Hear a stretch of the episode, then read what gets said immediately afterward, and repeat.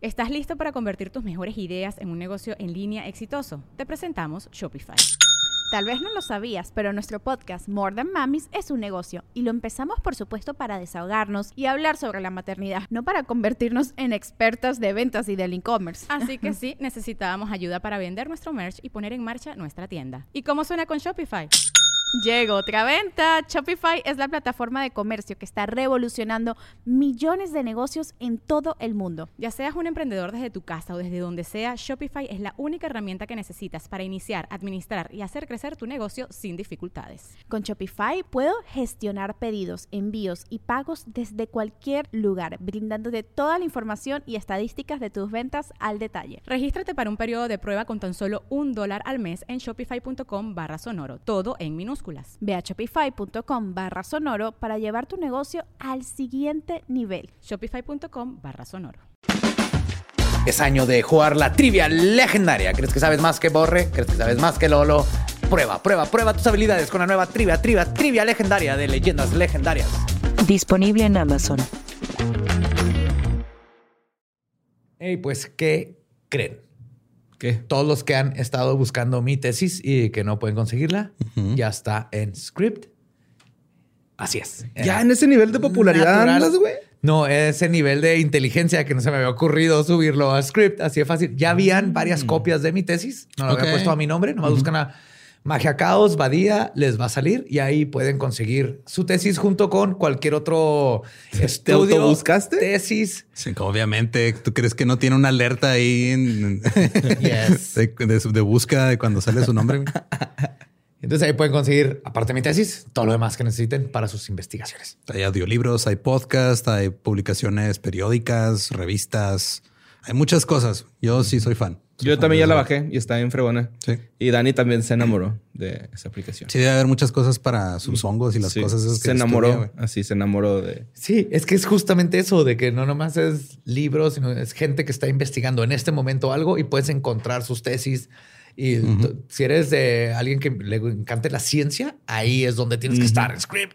Así es. Y si todavía no están, les tenemos una buena noticia. En este momento, Script está ofreciendo a nuestra audiencia un descuento para tener dos meses por solo 19 pesos.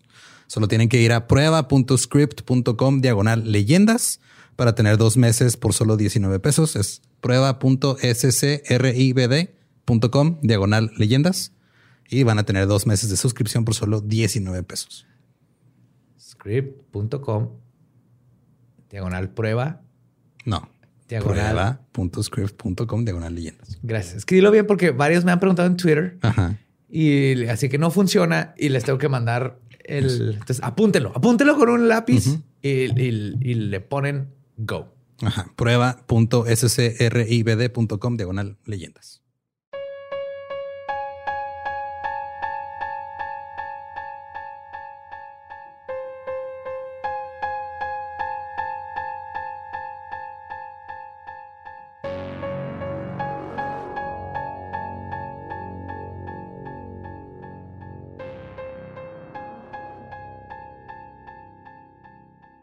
Estás escuchando Leyendas Legendarias, parte de Sonoro y All Things Comedy Network. Y a las personas que la semana pasada se desanimaron un poco porque movimos las fechas, ya les tenemos nuevas fechas. Eh, vamos a estar el 18 de febrero en Pachuca y el 19 en Puebla. Si ya tenían boletos, se van a respetar. Todavía quedan boletos si no han comprado. Están en nuestras redes los, los links y todos los vamos a poner también para que los compren. Aquí también van a estar en la descripción del video. Quedan Ya. bien poquitos. Sí, y también este recordarles que va a haber segunda función en, en Guadalajara el 25 de febrero también.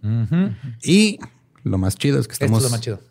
nueva fecha, sábado 26 de febrero Ah, en el ¿en Pepsi? Center. Uf. Pepsi, Center allá en la Ciudad de México. El- allá nos vemos. El estadio que fundó Michael Jackson. Le costó la cara, güey. Pero sí, ahí están las fechas. Este van a estar todos los links para los boletos aquí en la descripción del episodio para que vayan a comprarlos. Es este es show de stand up. Gran experiencia este show. Pero va a ser, uff, sí. Sí. gran experiencia, güey. Y Gran experiencia. este más adelante durante el año vamos a anunciar las fechas del show de leyendas que va a ser diferente. Pero Va a traer nuevo outfit. Súper gran experiencia. sí, fechas de la maldita Trinidad van a estar aquí para que vayan y compren y En nos Yelp nos allá. pusieron cuatro estrellas. Sí, pero la neta ahí sí fui yo, güey. O sea, había muchas de una estrella y las borré, les marqué a las personas así que las borraran, güey, los amenacé y todo. Qué bueno. Sí, pero eran puras señoras católicas, güey. Yes. Y pues, este, nomás ese era el único anuncio que tenemos que dar ahorita y decirles que gracias. Hoy tenemos invitado. Esperamos que disfruten este episodio. Oh, yes. We're back, baby. Sangre y asesinos. Sé que muchos de ustedes Uno nos extrañaban. Ahí está. Los dejamos con el episodio 151 de Leyendas Legendarias.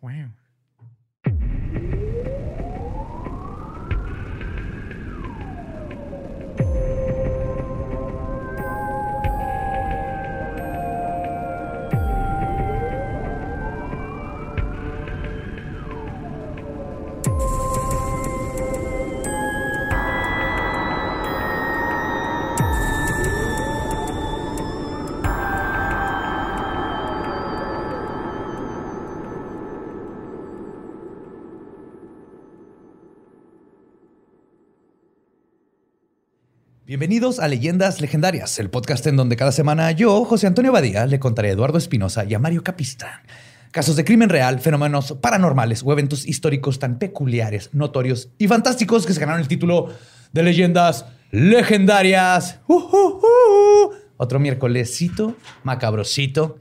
Como siempre me acompañan Eduardo Espinosa y Mario López Capistrani. ¿Cómo ¿Qué están? tranza? ¿Qué rollo? ¿Todo bien, güey? A gusto. Muy bien. Tranquilo y tropical. Eso. y ahora tenemos con nosotros, después de mucho tiempo, un invitado. Al fin. Tenemos persiguiéndolo dos años. güey. Sí. Es que lo invitamos hace dos años y dijo, ay, les caigo, voy caminando. Fue, "No, pues, eh". No había rampas. Qué No, y difícil. aquí en Juárez, no. Ahorita en Samayala, yo que estuvo fácil, me aventé en una duna y ya llegué. Un poco enterrado, pero ya llegué. Quique, Quique, ¿cómo estás? Muy contento, muy feliz ya después de dos años de andar en el estilo y afloje. Se logró, se logró, estuvo bien, estuvo bien tortuoso esto, pero por fin, por fin, después de dos años, no pudo con nosotros el tiempo ni el COVID, fíjense. Esto tenía que suceder. Claro, como Gandalf, llegaste justo en el momento que tenías que llegar. Eso, muy bien. Qué gran referencia. Muchas gracias por presentarme con una referencia de Gandalf. Te lo agradezco. Sabía que lo apreciarías. Sí. Somos pocos. Somos pocos. Borre es anti Lord of the Rings. ¿Cómo te atreves? Nada más sé que es el maestro de Harry. No es el maestro, es el director. Acabas de hacer que como el 20% de los escuchas le pusieron terminar en el podcast con esa frase. Es la primera vez que alguien le va a hacer rage quit a un podcast. Pues ahí les va. Existe la noción de que los Estados Unidos es el país con más asesinos en serie. Incluso se cree que es un problema de los Estados Unidos. Pero este se debe más bien a que se han vuelto muy buenos para atraparlos y luego para convertirlos en símbolos nacionales. Oh, morderabilia y estas Es- cosas. Ajá. Y por eso podcast de crimen que real y así. Pero justo esta mentalidad es la que hizo que gente como Chikatilo o la Mataviejitas en México duraran tanto tiempo matando porque eran países que decían, no, eso es un problema del capitalismo y los gringos, aquí no tenemos asesinos en serie. Ah, claro. Sí, es como la gente que dice que cuando sube el dólar no nos afecta a nosotros. ¿sí? ¿Sí? Exactamente. Ah, no. ma. Así es. Pero pues la verdad es que ningún país se salva de albergar a los más sanguinarios y perversos asesinos seriales. Ni siquiera el país popularmente conocido como el más amable del mundo. Estoy hablando de Canadá, que vio nacer a un hombre dueño de una granja de cerdos, adicto al sexo, y cuyo olor corporal podría dejarte desmayado. Apodado como el carnicero de Vancouver, fue uno de los peores asesinos seriales canadienses y de los más prolíficos del mundo. Estuvo activo durante más de dos décadas y asesinó a casi 50 trabajadoras sexuales. Hoy les voy a contar la historia de Robert Picton. Ok, ese sí no lo conocía. ¿No lo conocían? No. No, nunca había oído. Y de hecho, yo tuve mi, mi época, esto creo que nadie lo sabe. Estudié criminología un tiempo. Entonces Estuve tuve mi. asesinando gente también. Eh, no, no, torturándola nomás. Ya ves, por ocio. No tengo estómago para todo lo demás. No, no, le entré a la criminología y nunca lo había oído, mano. Robert Picton es un hardcore. Canadá tiene poquitos asesinos seriales conocidos, Pero los que conocen sí. Justin Bieber. pinche- Asesinó la música ese cabrón. Comenzó iglesia COVID, güey, con la de Seth Rogen, pinche marihuana. ¿Cómo se llamaba la canción de ¿Cuál? Spunky, Sparky? Yummy. Yummy. Con eso empezó el COVID. Oh. Hay que armar una teoría culpa, conspiranoica así de, de- de- todo tiene que ver con Justin Yes, Bieber. Mira, todo empe- ahí te va. Todo empezó cuando se murió David Bowie. Se muere David Bowie y terminó su protección con el mundo. ah, Y claro, entonces él era el pudo entrar pendejos como Bieber con Yummy a disturbar todo el, la buena vibra que Bowie estuvo manteniendo desde los 70. Entonces los arcanos nos mandaron a COVID en, en- en castigo por esta mamada. Yes, más bien porque ya no había protector. Bueno, con- continuemos con el asesino en serie de los cerdos. Robert William Picton nació el 24 de octubre de 1949 en un lugar llamado Port Coquitlam, en Columbia Británica, muy cerca de la ciudad de Vancouver. Su padre, Leonard Picton, había nacido en Inglaterra en 1896, pero a sus tres años emigró a Canadá. Era descrito como un flojo sin habilidades y nadie esperaba que lograra hacer algo con su vida. Eso es hasta que sorprendió a todos sus haters y se casó con la madre de Willie, Lewis. Ok. Eso fue lo único bueno que hizo en su vida. güey. Ok. bueno, ahorita vamos a ver que ni tan bueno. Pero ella era la antítesis de Leonard. Además de ser 16 años más joven que él, era súper trabajadora, estricta y excéntrica. Y por excéntrica me refiero a que descuidaba su apariencia física al grado de que sus dientes se pudrieron y se le cayeron. También comenzó a este, perder su cabello, el de la cabeza, porque lo que le faltaba ahí le comenzó a crecer en abundancia en su cara, dándole, y cito, lo que podría pasar por una decente barba de piocha en su barbilla. Ya quisiera yo un poco de eso, güey. Soy bien lampiño, mano. Qué, qué triste que una mujer tenga más vello corporal en la cara que yo. Está, está, está padre. me tomó Y luego- 35 años esto que traigo aquí, güey. No es mucho, güey. Wow. Ta, No te pongas tan celoso de, de esta señora. güey. ¿Por qué hizo cosas más atroces o qué? Eh, es O se rasura, osaba imagínate. rasurarse. Con el trabajo que cuesta dejarse crecer la barba. No, la cosa, no se rasuraba, no se, nunca se arregló los dientes. No le importaba. De hecho, los locales la describían como una mujer que era repulsiva, pero al mismo tiempo fascinante. Que siempre este, era Estaba vista, nada más, ¿no? Era vista vestida con una chamarra grande de trabajo, jeans y unas botas de hule por encima de los pantalones, gritándole todo el tiempo con un tono agudo a sus hijos. Como la vernia de Malcolm. Sí, güey. ¡Willy! ¡Ya métete, Willy! Pues Leonard también era alérgico a la higiene. De igual manera, siempre traía el mismo par de botas de hule puestas y la misma camisa vieja, güey. Con la diferencia de que él era alto y delgado, mientras que su esposa era chaparrita y gordita. Robert era el hijo de en medio. Sus hermanos eran Linda y una, era una chica completamente normal. Y su hermano menor David, un chico La que Bibi de la familia. Un chico que también resultaría ser, como quien dice la gente, una fichita con problemas con la ley. La madre, Louise, era la que tenía las riendas no solo de la familia, sino que de la granja y de todos los asuntos económicos. Era demandante consigo misma y con sus hijos, pues siempre les enseñó que el negocio familiar era lo más importante. Así que desde chicos los obligó a trabajar largas jornadas laborales, dándoles de comer a los más de 200 cerdos y cuidando a los otros animales. Los chicos Picton tenían que trabajar incluso si tenían que ausentarse de la escuela. Te ves bien contento. Es como tu sueño, ¿verdad? Trabajar en una granja. No, de- es que se, se, se apellida Pic- Picton. Se escucha como Picton. Ajá, pero es Picton. Ajá, sí, pero risa es. Bienvenido al podcast. Fue como si se apellidaba la cerda, ¿no? Ah, sí, güey. exacto. Es que Borre de repente tiene momentos de lucidez, güey. Ya.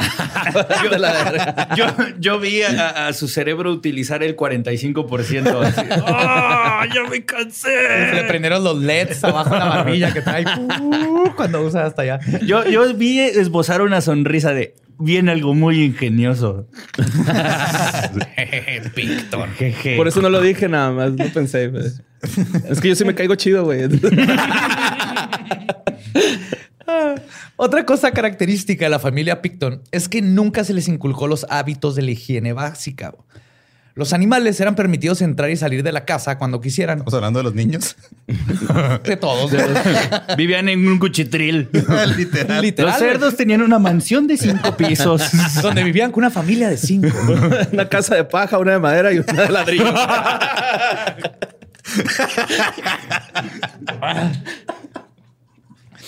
Pues en la casa se la pasaban orinando y defecando. Los niños tenían que limpiar este cagadero, literalmente. Cuatro veces al día. güey. Antes de irse a la escuela, tenían que limpiar caca. En el receso de la escuela, tenían que regresar a casa a limpiar caca. Luego, saliendo de la casa, tenían que limpiar, de la escuela, tenían que limpiar caca. Y antes de dormir, tenían que limpiar caca. güey. O sea, del culo todo. Todo. Esta rutina los dejó crónicamente apestosos. y Luis solo le permitía a sus hijos bañarse máximo una vez a la semana. güey. Entonces los mandaba a la escuela con la ropa sucia del día y apestando a abono, caca y cerdo. güey. Como era de esperarse, el pequeño Willy Picton lo molestaron mucho en la escuela y le apodaron Stinky Piggy No. o el cerdito apestoso. Ahorita es neta, no- triste. no, es que no está nada, o sea, no- ni siquiera está ingenioso ese apodo. güey. Stinky Piggy es como la hermanastra de Miss Piggy. Es la que nadie quiso. La que adicta a la heroína, güey. Vive, en, la- vive en la- en los pasillos que no ves de Sesame Street, güey. Los callejones esos que no salen, ¿no? Yo, ese era mi destino. Sí, es la que snifa con Gonzo, güey. La que le vende crack a... ¿Cómo se llama el del bote de basura? Ah, A Oscar. A Oscar. Pues en contraste de los dos hombrecitos Picton, Linda, la menor, no sufrió tanto de esta hedionda realidad. Su madre la inscribió en la escuela de los domingos o Sunday School, es cuando son escuelas como de la iglesia. Y era común que le comprara vestidos y la dejara ir a fiestas con sus amiguitos. Eventualmente, de hecho, la mandaron a vivir con unos familiares en Vancouver porque una granja, y cito, no es un lugar para señoritas. Ok. O sea, de- en realidad se llamaba Gertrudis, pero como estaba linda, nadie supo que se llamaba Gertrudis. Pues la linda. ¿no? Ajá, pues la que la normal. La que no huele a caca. Todavía cuando era un adulto, Robert Picton se quedó con el trauma de no bañarse. Incluso explicó que le tenía un miedo visceral a los baños, porque según él tenía que ver con que su mamá hasta los regañaba si querían meterse a la regadera y llegaba a golpearlos. Ah, Mames. Sí, entonces sí tenía un problema con que se bañaran. De seguro tenía que ser con gastar agua o perder tiempo, no sé, pero se quedó traumado el niño. Pero la vida en la escuela no fue fácil para ninguno de los hermanitos Picton. La escuela Millside Viscount Alexander estaba llena de hijos de doctores, todos de familias afluentes y adineradas, que eran el depredador natural de tres niños apestosos. Que además. No, es que sí, estos mis reyes no tienen ningún sí, límite, güey. Ay, güey. Que además, en el caso de Willy y su hermano, sufrían de problemas de aprendizaje. Aunado a esto, ambos niños hablaban en un tono muy alto y rápido, mientras David no podía pronunciar sus R's y Willy tenía un coeficiente intelectual muy bajo. Ok. Ok. Entonces, desde el principio ya había problemas en la escuela con... Pero ¿qué Nomás- tanto puede ser algo cognitivo o que su propia peste no los dejara pensar, güey? Yo siempre pienso, o sea, yo siempre, a- antes de culpar a la persona, pienso en su contexto. Y si hueles a caca todo el tiempo, ¿cómo te puedes concentrar, Sí, güey? está- Estaba Willy así de tres años. de, ¡Eh, igual a M algo! ¡Culero! ¡Huele bien culero, maestra! Maestra, ya ¡Salte, laven, los, ya, sal- ya laven los salones, maestra. Huele a caca esto. y la maestra, sí, sí, huele feo. Es que. Pues por esta razón, Willy fue forzado a repetir segundo grado en 1955 y luego fue puesto en el salón de niños con necesidades especiales, donde pasó el resto de la escuela. Ok. No ayudaba el hecho de que, su- y y esto es muy importante, en 1955, eh, necesidades especiales significaba niños que no sabemos qué hacer con ellos y los vamos a mandar para allá y no los pelan. No es como que les Ah, daban también en el educación 2022. especial. Sí, no, sí, exacto. Sí, sí. La, la única necesidad especial que tenía ese güey era bañarse. O sea, en realidad no era tan especial No. lo que necesitaba. No, nomás tenía que no tener un cerdo a un lado de su cama cagándole. güey. Exacto, no era tan especial como parecía. Ah, Pues no ayudaba el hecho de que sus padres nunca los apoyaron con las tareas, no los ponían a leer, ni mostraron cual- ningún interés porque sus hijos se superaran en la escuela. Les valía madre, ellos querían unos trabajadores de rancho. Así que con todo esto en su contra, el buleo de la escuela era incesante y Willy constantemente se escapaba de la escuela por lo mismo. De hecho, se dice que cuando Willy quería esconderse de sus acosadores, se metía donde estaban los cadáveres destripados de los cerdos para poder estar a solas. Y ahí duraba Era su horas. seguro, güey. Oh, no, Así con Hasta tripas. huele como rico. cobijitas. Huele mejor que yo este lugar. Déjame cubro del frío. Ay, chance va a hacerse pura paja, güey, ¿no? Acá. La neta, ¿Pura paja en la paja? Ajá, sí. Bien ahí. Pero aún con la pesadilla que era ir a la escuela, sin duda, podría decirse que los mayores bullies de Robert fueron sus padres. Además de un padre ausente que solo se hacía presente para golpear a sus hijos, especialmente a Willy, cuando él tenía 12 años, trabajó duro y juntó sus ahorros para comprarse un ternero por 35 dólares que quería crear como mascota. Ah. El animal era la cosa más apreciada de su vida y se convirtió en su único amigo. La mejor parte de su día era llegar a casa a darle de comer y jugar con ella. No mames, ya sé dónde va. Ay, no. Un día, Picton regresó de la escuela para buscar a su bestie, pero no la encontró en ningún lado. Le preguntó a su madre dónde estaba y ella le dijo que se había escapado. Willy no aceptó eso como respuesta y siguió insistiendo. Eventualmente, uno de sus padres, no sé cuál fue, le dijo que fuera a ver en la granja. Ahí Picton descubrió el cadáver de su ternero colgado y destazado. Luis trató de consolarlo ofreciéndole 20 dólares. Un taco. Abuelita o qué pedo. Consomé. Una quesabirria. güey. No mames, güey, qué triste. A mí me lo aplicó mi abuelita con un pollito que tenía, güey. ¿Se lo comió? Pues me hizo criarlo y luego lo mató y lo hizo caldo, güey. Y sí me lo comí, está chido, la neta. O sea, pero, pero hace poquito vi un meme y dije, güey, a mí me pasó eso, güey. Lo hubieras pintado de rosa así para encontrar el culpable. No, no, fue mi abuelita, güey, no estaba en contra del culpable. Mi abuelita lo mató. Me hizo ver así. Ah, sí, güey. Sí, sí. Yo Me escribió una nota de rescate. La vida ya empezó, decía la nota. Por los que no creían así. Bienvenido a México, culero. No, digo, les- le ofreció 20 dólares, que aparte costó 35, güey. Ni Güey. siquiera le está ofreciendo el precio del carnero, güey. Bueno, pero es que lo va a alimentar de ahí, güey. O sea, también. que no mames. Hay prestaciones. Sí, No, el resto es 20. en especie, güey. Menos 15, ajá. 15 por las tortillas. Pues Picton luego contaría, y cito, no pude hablar con nadie por tres o cuatro días. Me encerré en mi propia mente y saqué a todos. No quería hablar con nadie. Y es muy probable que este fue, este cierre mental también sucedió con su empatía y el amor por cualquier cosa y poder volver a perder el, algo que verdaderamente quería, porque como vamos a ver como asesino en serie lo, no tenía empatía en lo absoluto. Pues es que imagínate, todos los contextos donde este güey ha estado no es necesario, no es requerido, no es la mierda. apreciado. Pues, ¿qué vas a, o sea, qué le vas a ofrecer al mundo si el mundo tampoco te ofrece gran Exacto. cosa? y el único momento que tuvo de felicidad se lo quitan así de culero. Ah, bueno, Y ve a en ver a un la pinche granja. caldo desabrido así a la verdad. Porque además cocinan bien culeros. En otros países la birria no les queda No, chido. ni la ahorita apenas se acaba de poner de moda la birria por las quesabirrias en Estados Unidos. Entonces hay un boom de chivo. Neta. Ajá, porque pues, no es común el chivo allá. Y ahorita está de boom las quesadillas con todos los hipsters y los... Ok. Ajá. Con Por puro vato mamado, este, con colita y tatuajes y barba, ¿no? Ya estás comiendo. Sí. O sea, estás diciendo que Picton era un, visio- un visionario, Visionario. un- incomprendido. Pues la gota que derramó el vaso para la vida escolar de Willy fue a sus 14 años, cuando consiguió una pluma que tenía una modelo que cuando la volteaba se le quitaba la ropa. No sé si les tocó eso. A mí me Sí. tocó, sí. Yes. El A Ram mí bien también me sí, acordándose de su primera paja. A mí Usó la pluma, ¿no? Cuando el director se enteró, le dijo que lo iba a azotar. Willy le dijo que si lo tocaba, se iba a ir de la escuela para siempre. Y esa fue la última vez que Willy pisaría un salón de clases. wow. O sea que sí lo tocó. Sí, le puso su, Su chingazo. Sus chingazos y le quitó su pluma. Ah, qué mal pedo. Le hubiera dejado la pluma. Imagínate esos eh. tiempos, es lo más cerca- no había porno. O sea, eso era. Con eso podías este, darles pensamiento de masturbación a toda una escuela entera. güey. Podías cobrar así por ver la pluma. Sí.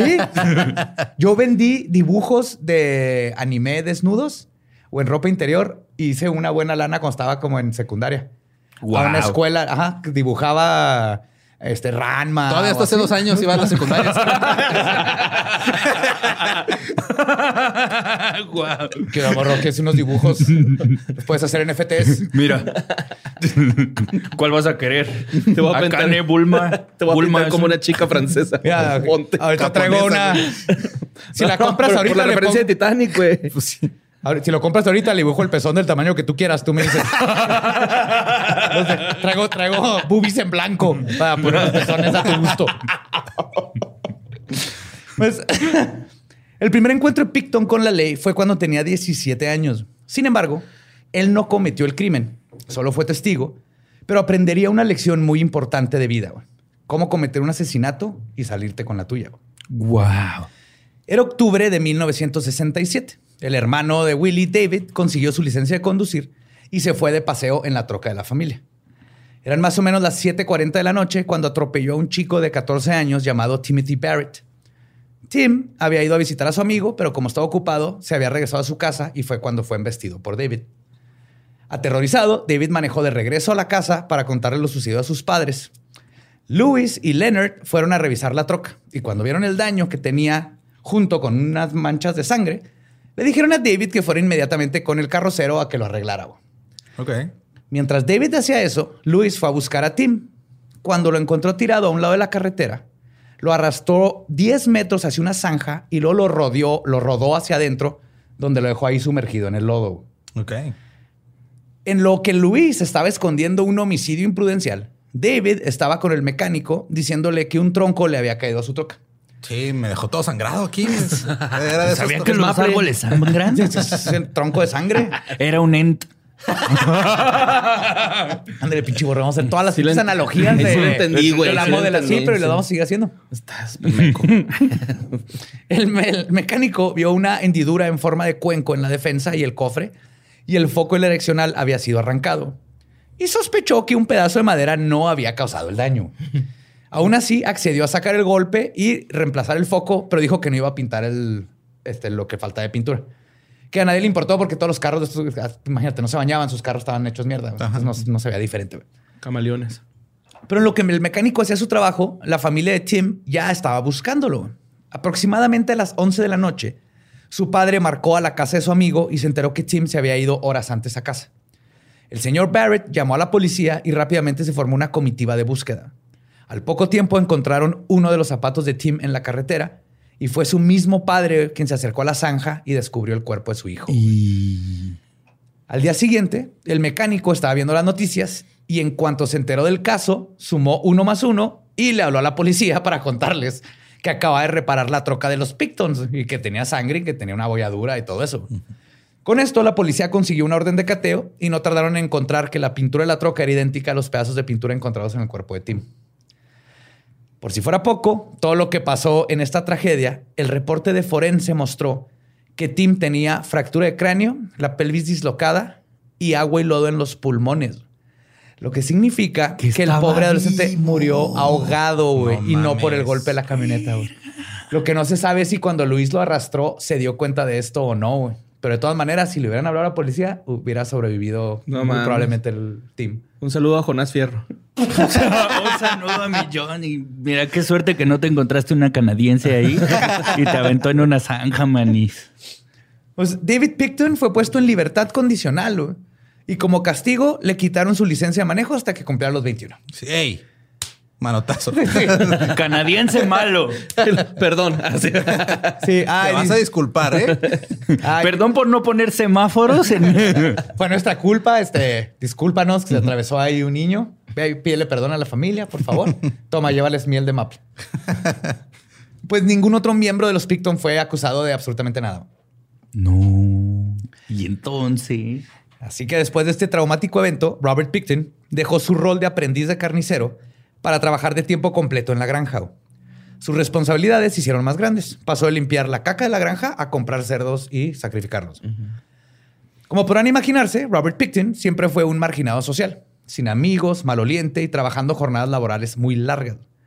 Fue a, inicio- a inicios de la década de 1970 que comenzó a frecuentar un barrio llamado Low Track, que está al este de Vancouver, que muchas fuentes también lo llaman el barrio Downtown East Side. Ok. Ok.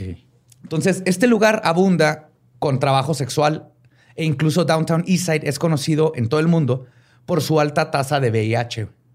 Ok. De hecho, un censo de finales del siglo XX estimó que una cuarta parte de los adictos y el 80% de las prostitutas habían dado positivo al virus de inmunodeficiencia humana aquí nada más en este distrito. Ay, güey. O sea, casi todos, sí.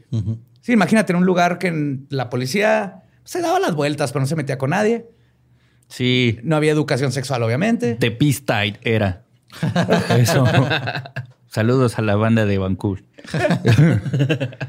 Y pues era un lugar perfecto para los parillas sociales, parillas sociales, perdón, y Willy se sintió en casa. Y aquí vale la pena aclarar una cosa. A pesar de su apariencia, Robert Picton tenía bastante dinero. La verdad es que su granja de cerdos era un negocio increíblemente rentable y Willy era prácticamente su propio jefe. Es por eso que Willy comenzó a hacer amigos y algunas relaciones de la única manera que podía, a través del dinero. Ahí conoció a un chorro de prostitutas que las contrataba y les daba regalos. Era el vato que siempre le pichaba la ronda a todo el bar. Y así es como gente empezó a llevarse con él, a pesar de que todo el mundo siempre hablaba mierda de Robert Picton, porque nunca fue una buena persona. O sea, él siempre ponía las de los enanos en las pedas, Sí. malacopeaba. y nadie le, decía nada, nadie le decía nada porque pichaba los shots. Ah, qué Hay muchos Pictons en el mundo, amigo. Demasiado. en, en todos los niveles, ¿eh? De, de lo que es un Picton. Sí. Eso es lo que da miedo. Pues las trabajadoras del lugar lo conocían como un buen tipo y realmente trabajador. Su lugar favorito fue el Astoria Hotel, donde los hombres lo trataban como un igual y las mujeres hacían fila para hacerle favores sexuales porque pagaba más de lo que pedían. Esta fue la vida de De propina les daba tocino, güey. Está cabrón. Escoge un cerdo, le pondré tu nombre. De propina le pondré tu nombre. Güey, además, me encantó el de lo trataban como un igual, como si eso fuera un premio, güey. O sea, es como, mira, te voy a tratar como otra persona. ¿Qué te parece apestoso? Chale. No te lo mereces nomás porque tienes dinero, ¿eh? Sí, me imagino a las canadienses, a lo que te huela. Ew. No, o sea, es como. Es- Esta fue la vida de Picton en sus 20 Hasta cierto punto, su felicidad era superficial y estaba construida a base de dinero, pero podría decirse que no sufría. Él describe que pues, él se la pasó bien. Se la pasó chido. Los problemas regresaron el año de 1978 con dos tragedias que llegaron juntas. En enero, el padre de Robert murió y poco después su madre padeció de cáncer terminal. La muerte del padre en realidad le valía madre. Pero la verdad es que Picton tenía una relación estrecha con Luis, lo que llamamos en leyendas el amor a la Ed Gein. Entonces era este amor-odio, es como los niños... Una simbiosis hacia la madre muy ruda. Exacto, porque la madre ruda lo crea este problema con los niños de quiero que la, la odio, pero quiero que me ame. Sí, pues la- las relaciones paradójicas son típicas en, en- en historias donde hay asesinos seriales. El de eh, te, te pego, pero por tu bien. Eh, Me duele más a mí que a ti. Me duele más a mí que a ti. Este, cállate y contéstame. Y este tipo de cosas que suceden con las relaciones con las madres generan pedos, güey. Ahora imagínate un güey de si no, si no te portas bien, te va a pasar lo que a los cerdos y a la verga. Sí, lo- y te está diciendo eso tu mamá con una piocha. Con una barba. Tiene más piocha que tú, güey. O sea, qué tan paradójico es que es tu madre y padre al mismo tiempo, güey. Sí te ha de explotar la cabeza. Sí, sí, papá. Sí, mamá. Bueno, sí, tú. No, ¿quién? ¿A quién le hago caso? Y ya cuando desapareció el papá, pues ya, Ya. ella ocupó los dos lugares, ya. Toda la presencia era Es lo mismo que pasó con Ed Gein. Cuando desaparece el papá, se hace así como el mero mero de la mamá y justo le pasa eso. Igual que Kemper. Ajá, siempre. Ah, claro. Kemper igual, porque tiene una mamá que es la odio, pero es mi mamá y porque no me ama y tengo que hacer todo lo posible para que me ame porque necesito ese amor de madre. Y sobre todo en lugares bien conservadores. O sea, Sí. donde la, la fuerza o, o- o el mito de la familia está muy fuerte. Eh, Los asesinos seriales que preocupan demasiado por la- tener la aprobación de las figuras parentales. Así es, y lo juntas eso con este, cosas igual de religiosas y todo. el sexo es malo, la masturbación es mala. Entonces, entonces creas un rompimiento de psique increíble. en Los y pobres ese niños. güey además era independiente, o sea, era su propio jefe. Él hacía y deshacía, entonces es bien fácil en su cabeza ocupar el lugar del papá que se fue. Entonces ahí está ya todo puesto para un Hiroshima serial bien padrísimo. Y va- vaya que va a estar padrísimo. ¡Uf! Ahorita venimos, güey. Creo que en este episodio no vamos a refumar, güey. Conversaciones con Kike. pues, aunque era una mujer dura y fría, él era cercano a ella. La cuidó, la alimentó, le cambiaba la ropa e hizo todo por ella hasta que murió en tan solo cuatro meses. Ay, güey. La diagnosticaron después del papá, o sea, se murió el papá y a los cuatro meses la mamá. Es que se mueren de a tres. Se murió el papá, la mamá y el cerdito Rainbow. Que ya sabemos por qué se llamaba Rainbow. Sí. Pues las dos muertes fueron tristes, pero los tres hijos Picton sacaron de ahí una buena herencia. La granja quedó a manos de Robert, David y Linda, pero ni David ni Linda querían seguir siendo granjeros el resto de sus vidas. David les compró su parte de la granja y se encargó de todo el negocio. También, por alguna razón, decidió no vivir en la casa familiar y se mudó a un remolque estacionado en la misma granja, en un terreno muy grande. Y esta fue una nueva etapa para Picton, una segunda adultez. Era la primera vez sin mamá. Uf. Ahora, sin ningún tipo de supervisión, decidió alejarse, eh, perdón, dejarse llevar por la perdición. Así como Jesse Pickman, Robert Picton organizó unas pedotas épicas en las cuales invitaba a todo tipo de personas. Que por todo tipo de, de personas me refiero a las que se asociaban con él en esos lugares donde él se juntaba. Ya. Pero el futuro asesino serial no tuvo relaciones significativas con estos invitados, quienes solamente iban a casa de Picton por alcohol y drogas gratis. Era el spot. Ajá. Claro. Ya después aventaron los tenis allá afuera del cable, de ahí todo. Las manitas de cerdo. Amarraban los tenis en la colita del cerdo. Menudo los domingos, ¿no? De cartelito, sí, a huevo. Picton estaba acostumbrado a que la amistad, las relaciones y el sexo fueran una transacción. En sus fiestas intentó ligar con muchas mujeres, pero nunca estaban interesadas en él, por lo que siguió frecuentando Low Track para contratar prostitutas. El dinero le daba a Picton cierto poder hacia las personas, sobre todo hacia las mujeres con las que tenía sexo. Eso, aunado a una educación sexual y sentimental nula, provocó que Picton se tornara más violento en cuanto a su sexualidad. La primera vez que Picton manifestó este deseo de poder fue cuando recogió a un adolescente de 14 años. En su carro, Robert se volvió violento. Abusó sexualmente de ella, la atacó con un cuchillo y le echó de su auto en un estacionamiento cercano. La joven sobrevivió, por lo menos. Pero Picton en este momento no cometió su primer asesinato, pero sí salió el monstruo que estaba gestando en él. Como todos los asesinos en serie, siempre está ese momento donde cruzan la línea entre fantasía y realidad. Y una vez que la cruzan, ya no regresan. Sí, pues, es que eh, el, el poder es, es una droga muy enganchante y muy adictiva. Y Picton es totalmente asesino tipo poder control. ¿Y Sí, dónde se claro. consigue esa madre? No, hay unos que ya no pueden. ¿no? Por más que lo intentan, ya no pueden. ok. Espérate a Black Friday en Amazon. A ver si baja de precio. Pues, encontró su rutina y su modus operandi. Trabajar en el día y salir a cazar por las noches. Sus objetivos serían las trabajadoras sexuales de Low Track. Digo, por lo menos ya se consiguió un hobby. Sí. Sí, pues sí. antes Ese y no- coleccionaba también figuras de Star Wars. Nunca las sacaba de su... Si hubiera Ah, comprado mal, una qué horrible, llenadera. güey, Qué horrible. Qué horrible coleccionar figuras de Star Wars. No, ¿cierto? No, qué horrible matar prostitutas. No, es que yo también pensaba, el papá era de Inglaterra, estaba eh, Jack el Destripador, dije, a lo mejor lo que falta destripar es otra cosa y no marranos. ¿Qué tal que tu talento? ¿Qué tal que tu talento está en otro lado, mano? Que hecho era muy bueno mal. para destripar. Muy Pues, buen carnicero, güey.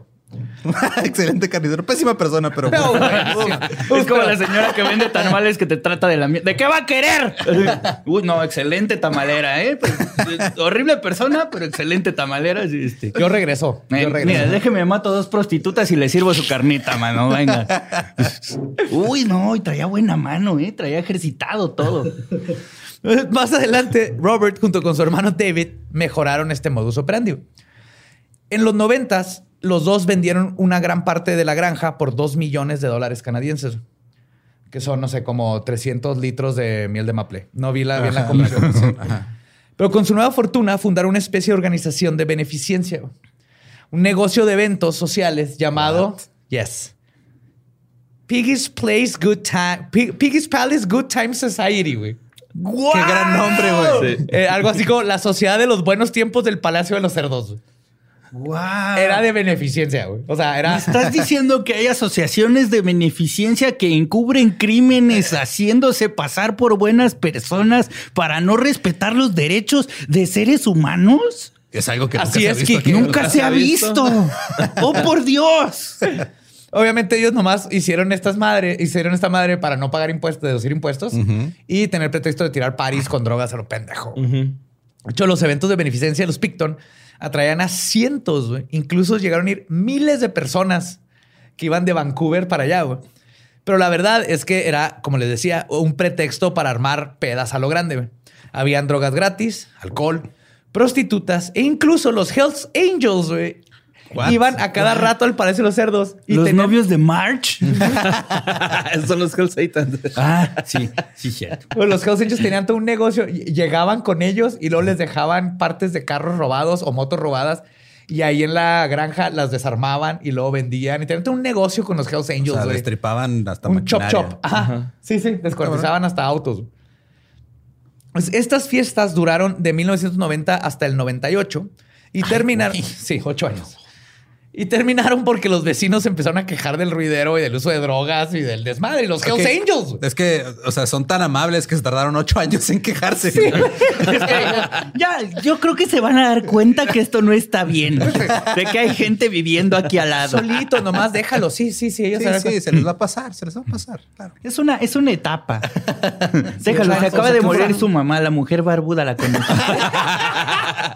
Sí, se murió hace 15 años. Todavía lo están Sí, sí, superando. Debe estar en duelo. O sea, no se han rasurado. La repulsiva. entonces. Vamos a llevarle unos hotcakes y un, y un castor disecado. La barba es la viva imagen de tu madre. Y por eso el 31 de diciembre del 98 le- las autoridades les prohibieron a David y Robert armar más fiestas ahí. güey. Ok. Pero no les quitaron la asociación ni nada. No. Nomás ya Uf. no pueden hacer para París. Bueno, Sí. ocho años de fiesta chingona, pues. Está bien, güey. La Pues- cruda, imagínate. Ese, ese es- ese es la- el truco, güey. No dejar que llegue. Ajá. Ocho años seguidos, güey. Ocho, sí. sí, me gusta tu actitud, Borra. Pues somos amigos. Pues en este contexto, Picton también solía recoger prostitutas de Downtown Eastside y llevarlas a sus pedas. Luego se las llevaba a su tráiler, donde Willy experimentaba con un nuevo fetiche que había desarrollado por el sadomasoquismo. Sin embargo, muchas de estas mujeres no salieron nunca del Palacio de los Cerdos. Y las mujeres comenzaron a desaparecer desde finales de los 70 y principios de los 80. Ay, cabrón. Entonces, aquí en las pedas de repente habían mujeres que no salían. Picton empieza a experimentar con bondage, la mayoría de las veces en con- no- sin consentimiento, porque el, el sadomasoquismo está bien chido siempre y cuando sea con Sí, consentimiento. a sabiendas y con consentimiento. pero obvio, él ya aquí empieza a experimentar más con su necesidad de poder control. Ujú. Y los patrones eran bastante obvios. Más de una docena de mujeres habían desaparecido en el área de Downtown Eastside, pero las autoridades se negaban a hacer algo. No fue hasta que desapareció Marnie Frey, una mujer de 20 años, que se había perdido, este, que había perdido todo por una eh, adicción a la heroína, que las cosas cambiaron. La razón fue que su familia la estaba buscando, así de fácil. Las demás mujeres que desaparecieron, nadie las estaba buscando. Y es que me, me está sorprendiendo mucho la, la eficacia de la justicia y de la civilidad en Canadá. Es como, ay, algo está pasando. Policía, y, y sí se mueven, güey. Sí encuentran cosas, ¿qué pedo? Más o menos, güey. ¿no? O sea, Pero- se tardan ¿qué? ocho años en hacer algo. Pero cuando Pero lo hacen algo.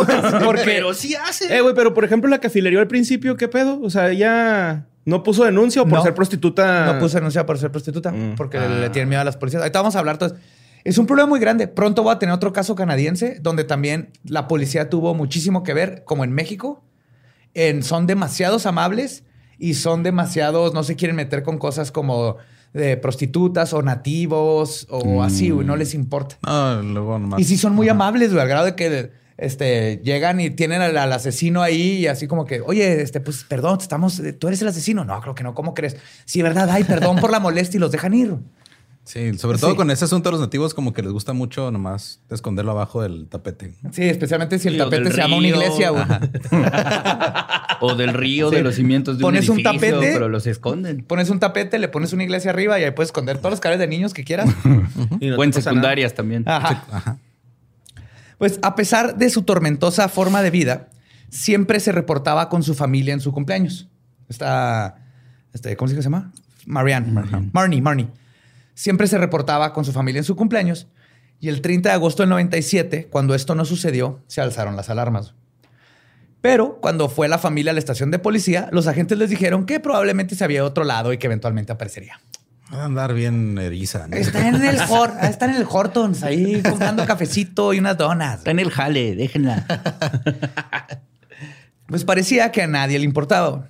Pero un policía de calle de nombre Dave Dixon sí estaba poniendo atención. Este caso lo hizo darse cuenta que muchas caras que veía a diario en su patrullaje, porque él patrullaba ahí el Downtown East Side, ¿o cómo? Downtown East Town. Mm.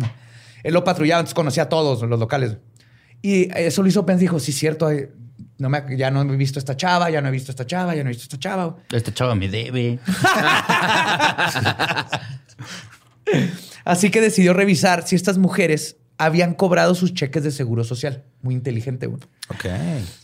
Cuando descubrió que no, fue cuando supo que algo muy malo estaba sucediendo en el área. No les están sí, llegando sus cheques, no puede ser. Esta burocracia. Se fue hasta la burocracia. ricas. A ver.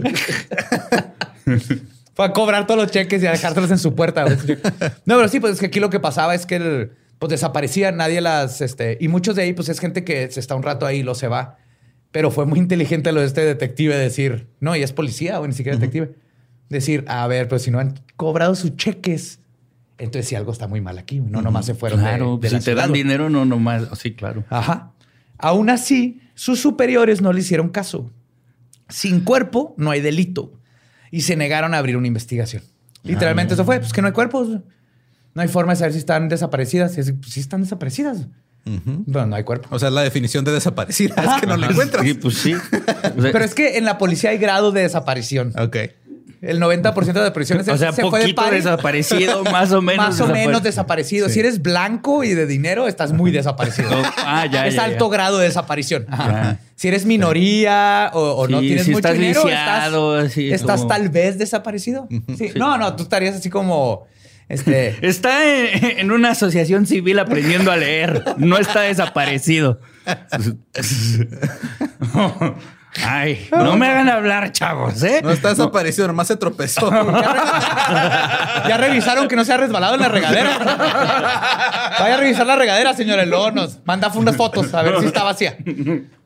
Pues mientras tanto, las mujeres seguían desapareciendo. El 7 de enero del 98, Carrie Lynn Koski, de 38 años y madre de tres niños, desapareció. Luego, en febrero, Inga Monique Hall, una madre y abuela de 40 años, fue vista por última vez en Downtown Eastside. Pero cuando Sarah DeVries, de 28 años, desapareció por esas mismas fechas, un proxeneta salió al rescate. güey. Sarah, Ey, no se están metiendo con mi mercancía. casi. Esta es una muy bonita historia porque ni siquiera era. Este, Sarah se había hecho muy amiga de su ex pimp. Ya ni siquiera era. Ya no era Ah, solo eran compas. Ya eran compas. Wayne Lang se llama. Ok. Y Wayne Lang, cuando. O sea, la despidió con prestaciones de ley y todo. sí, sí. Bien. La liquidó bien. Con el. IMSS se la llevó a sus. Por no, su de hecho, no la liquidó. La liquidaron después. No, Pues Wayne Lang, este, cuando desapareció, se dio a la tarea de encontrarla. De volada dijo: No mames, o sea, yo la conozco y debería de estar. Bien chambeadora ella, muy cumplida. Algo está pasando. Pues Wayne Lang se dio a la tarea de investigar e incluso instaló una línea directa de información para obtener información sobre Sarah DeVries. Y empezó a poner letreritos en todos lados y él pagó una línea extra para estar recibiendo llamadas de, Ok. Wow. de gente que supiera algo. Pero pasaron meses con nada más que llamadas de broma y avistamientos falsos. Ah, pinches culos. Sí. no mames. Sí. Pero un día recibí una llamada de un hombre que se identificó como Bill Hiscox. Bill le dijo a Lang que la policía necesitaba investigar a un criador de cerdos local llamado Willie Picton. Ok. Según Bill, una amiga suya ah, este, había- trabajaba en la granja y era amiga de Picton. Y ella le había dicho a Bill que había visto, y cito, cosas extrañas mientras limpiaba, prendas de vestir de mujer e identificaciones de mujer, y que parte de la ropa estaba manchada con sangre. Creo que no es de los cerdos esto. eh. No creo que le quede. Pero los tiene a todos vestidos. Era como cubría la... Cuando le preguntó a Willy sobre los artículos, él simplemente le había dicho que se deshiciera de ellos. O sea, ni le, le explicó. Sí. Ah, Ah, sí, tíralos. tíralos. No hay pedo. Según Bill, esta amiga llamada Lisa Yelts le dijo que pensaba que la granja era donde todas esas mujeres desaparecidas habían sido llevadas. Bill le dijo que necesitaba llamar a la policía o que él lo haría, pero ella se negó. Así que Bill no llamó a la policía tampoco, Llamó a pero hizo la siguiente mejor cosa que fue comunicarse con Wayne. Sí, ¿sabes qué? No le voy a hablar a la policía, le voy a hablar a un, un proxeneta. él, él debe saber qué hacer. Yes. claro. Sí, güey. Y aparte se, se llama Wayne. Es como un Batman. güey. Sí. Wayne llevó esta información a la policía, quienes entrevistaron a Lisa Yields. Pero Lisa negó todo porque odiaba a los policías. Sí, trabajo con cerdos, pero ustedes se maman. Y, cito, güey. La razón por la que no le dije mucho a la policía, primero que nada, es que odio a la policía. Y dos, yo no vi nada. Les das a la policía una pulgada y ellos toman una milla. Se dan la vuelta, toman la historia, la tuercen de 10 maneras hasta el domingo y la explotan. Entonces terminas sentada en un montón de mierda que ni siquiera dijiste en el primer maldito lugar y están retorciéndotelo en tu cara. Y no O la sea, puedo ¿sí? culpar por eso. Muy específica, por cierto. Pues es que obviamente había tenido este, pedos con la policía, pedos con la policía. Y es un problema muy grande de por qué siempre con este, todas las que trabajan en las sexoservidoras le tienen miedo a la policía porque la como no es legal, la policía las trata mal, les saca dinero. Entonces están siempre entre la pared y un lugar bien culero, que es o, el, La o alguien que abuse de mí.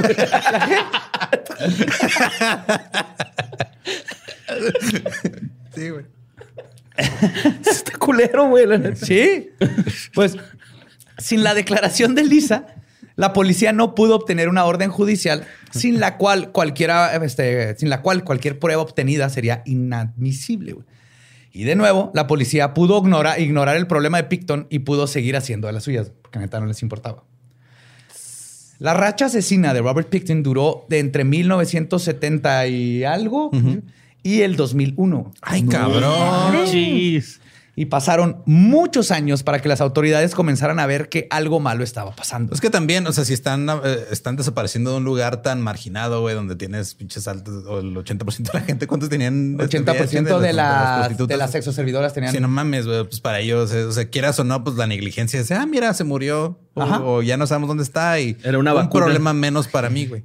Pero ahorita vamos a ver que no, cuando, están tan rezagados a la. cuando llegan 20 cabrones a decirte, oye, hay un güey que cría cerdos que de por sí es de desconfiaron. Ajá. Cría cerdos y ahí tiene pantaletas llenas de sangre y, y esposas. Ah, el picto, no, ese güey es buen pedo, güey. Está raro, güey, pero picha la peda. Parisero, Gran güey. carnicero, güey. Unos jamones bien rebanaditos. ¿eh? Bien. chuletas de Chulada. cerdo, pero uy. Pues desde el principio empezaron a sospechar que era un asesino serial, pero no había escena de crimen ni evidencia. Solo denuncias de desapariciones que se apilaron una encima de la otra. La policía e investigadora Anne Drennan habló a la prensa sobre el caso que tenían en sus manos. Les dijo, y cito, es muy frustrante. Es uno de los casos más difíciles que hemos trabajado por la falta de evidencia clara. Y es aquí donde sale a, relu- a relucir, una vez más, la indiferencia inicial de las autoridades. Robert Picton eligió a puras trabajadoras sexuales, muchas de ellas adictas a la cocaína y heroína, portadoras de VIH o hepatitis, además de que la mayoría eran mujeres nativas americanas y negras. Y, o sea, lo marginal. Bueno, nativas canadienses que ya se llaman los First Nation, ¿no? Las primeras naciones. Y se trata de un sector poblacional ignorado históricamente por las autoridades. Y la, además, las víctimas tienen entre 19 y 46 años de edad. Había unas todavía menores de edad que No, desaparecieron. Y los asesinatos de prostitutas, desafortunadamente, no era algo nuevo ni son cosa rara en el mundo. Desde antes de la ola asesina de Robert Picton, se había reportado desapariciones de sexo servidoras. De hecho, en una buena parte de los casos, ellas sí aparecían. Pues resultaba que solo estaban en alguna instalación o re- de, de rehabilitación, o se regresaban con la familia y así. Se habían ido de intercambio. Uf. Vengo de Essex. Uf. Allá sí te dan este, tarjeta de, Uy, ahí te dan de seguro, güey. Es que sí, güey, si tan, tan fácil que es que fuera legal y, y tuvieras seguro y derechos y todo como cualquier otro pinche trabajo, güey. Sí, pues Sí, no, no me acuerdo en qué país del mundo, incluso a, a los y las exoservidoras, les, le- los hospitales les dan dosis de heroína para evitar Metadona. que estén. Ajá, Y dosis, metadona. sí. Para evitar que estén contagiándose En- de cosas. hace y- poquito, no si fue en, fue en un país escandinavo. Este, una prostituta demandó y ganó el caso contra un John porque no le pagó, güey. Porque como cualquier otro negocio, no Claro. me pagó. Hay una Y transacción. le ganó, Ajá. sí, Sí, y ganó claro. porque tienen todos los derechos, igual que cualquier otra persona que está haciendo un trabajo. Es un trabajo. Pues sin em- este, aquí lo que pasa es que siempre las prostitutas han sido objetivos fáciles para los asesinos seriales. Y lo hemos visto en muchísimos casos que he platicado aquí en Leyendas Legendarias. Y de hecho, justo donde pasó todo esto, pasa lo que se llama The Highway of Tears. Ah, que no en- en el el- nombre ya está. Sí, la, la- la autopista de, la, de, las de las lágrimas. lágrimas, que Ajá. en el, en el extra les contaré más de ellos. Pero es una autopista que pasa por todo British Columbia, donde hay más de 80 desaparecidas y muertas que se conocen y nomás no se hace nada. Y es por eso que se acuñó el término y los policías, por ejemplo, a, a todos los que trabajan este, en el trabajo del sexo, les llaman las menos muertas. Ese es el trabajo, porque están nomás less dead. O sea, de que en cualquier momento pueden desaparecer, las pueden matar y nadie se va a dar cuenta. Y es una triste realidad en la que vivimos. Todo por ah, la pulcritud de la sexualidad. güey. Nomás tienes que legalizar y dar derechos y seguridad. Pero bueno, este, obviamente todo esto se debe justamente a lo que hablaba a su profesión y la ilegalidad inherente en ella. No tienen otra opción más que subirse a carros de extraños, lo cual es peligroso por sí solo, pero la cosa se pone más precaria porque la gente no siempre se da cuenta de sus desapariciones y además sus clientes prefieren pasar por el anonimato, entonces no hay testigos y Sí, no nadie es vio como que nada vas nunca. a llegar con el policía. Sabe que fui y no estaba la habitual. Este, tuve que agarrar otra que pues no me conoce bien.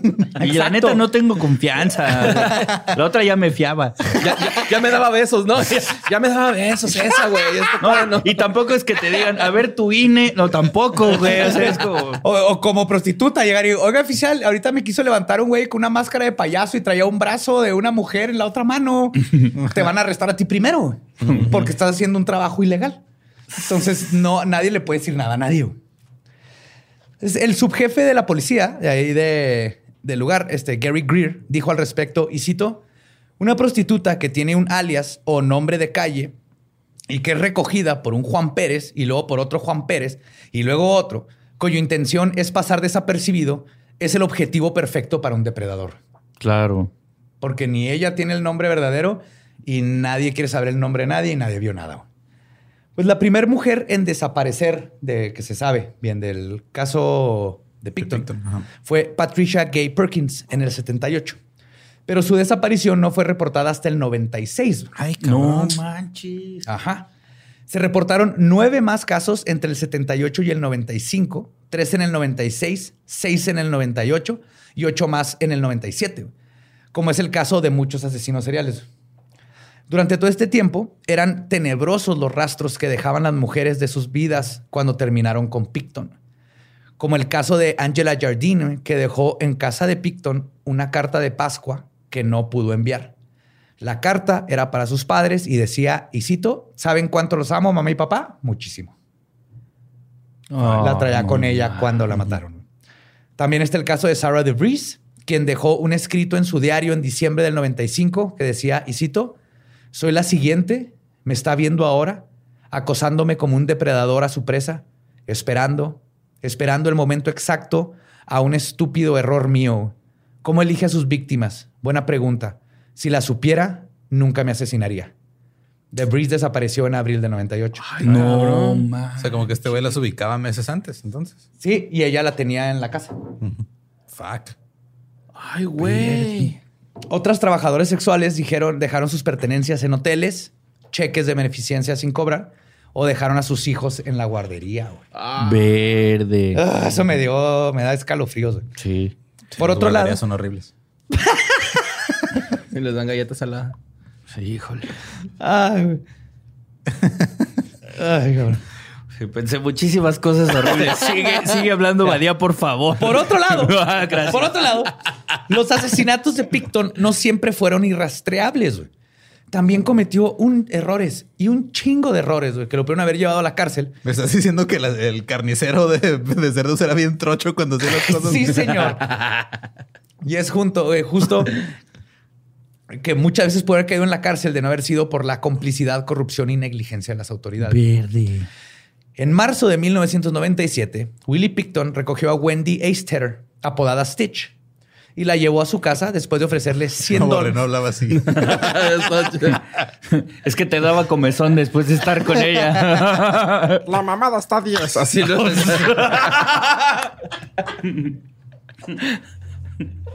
Anal está 50. 90% de sensualidad. 10% de maldad. Y puedo invitar a Bubbles. Así.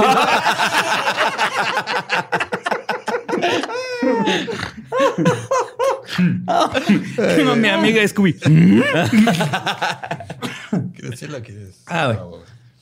Pues Stitch fue a casa de Picton después de que él le ofreció 100 dólares por una hora de trabajo.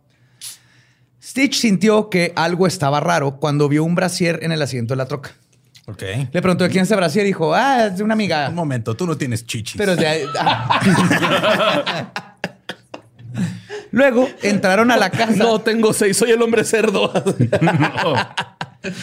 Luego entraron a la casa y en la cocina había un cuchillo de carnicero en la mesa, manchado, viejo, que no le ayudó a su ansiedad de lo que estaba sintiendo desde el aura del vato, el brasier y luego el cuchillo. Pero cuando entró al cuarto y vio que lo único que había era una bolsa para dormir en el piso junto a un rollo de plástico transparente, güey. Wow.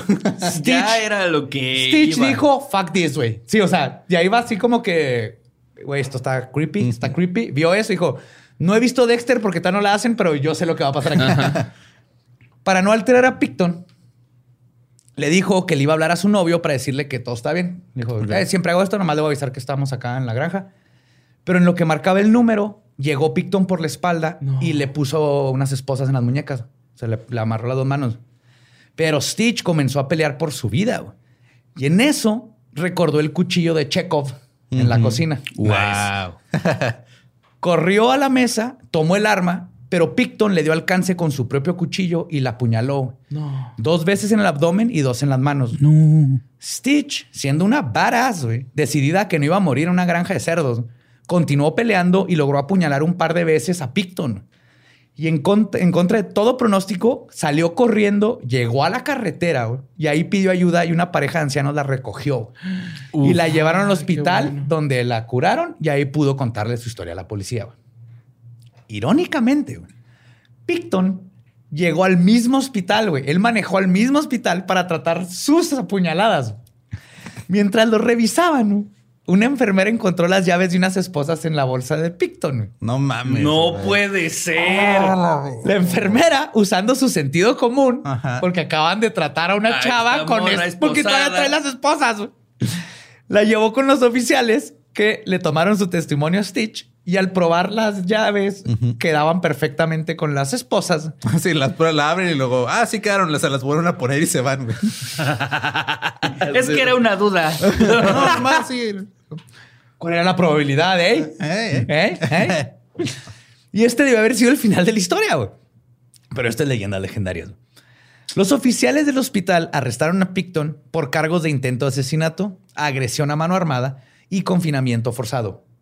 Sin embargo, el juez lo dejó ir bajo el argumento de que Wendy era una drogadicta y prostituta y por lo tanto no podía ser considerada como, y cito, una testigo competente. güey. ¿Qué? Y Picton salió libre porque se determinó que el ataque había sido en defensa personal.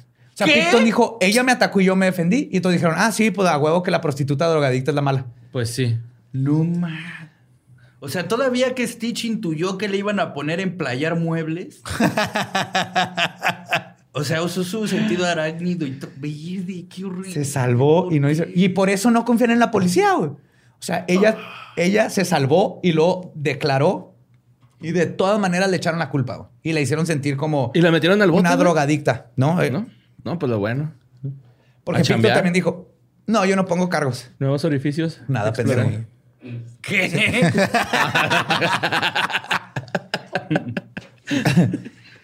y Stitch salió de la estación de policía. Aquí no hay hojano. Y hubo otro par de ocasiones en las que Picton estuvo a punto de caer. Después de todo, nadie podía asesinar a decenas de mujeres sin parecer sospechoso en algún momento. ¿A qué número de mujer parece sospechoso? Aparentemente como va de la Como las 35 quinta. quinta. Ah, sí, por ahí. Por ahí empiezan a tal vez pensar, a llegar así que, oiga, disculpe, caballero, este, no lo quiero molestar, pero hay como 15 mujeres que han entrado a su casa y no salen. ¿Todo bien? Ah, están durmiendo. Ah, ok. No, no, perdón, en serio, disculpe las molestias. Que las va a despertar. No, ya, ya me voy, ya me voy. Ey.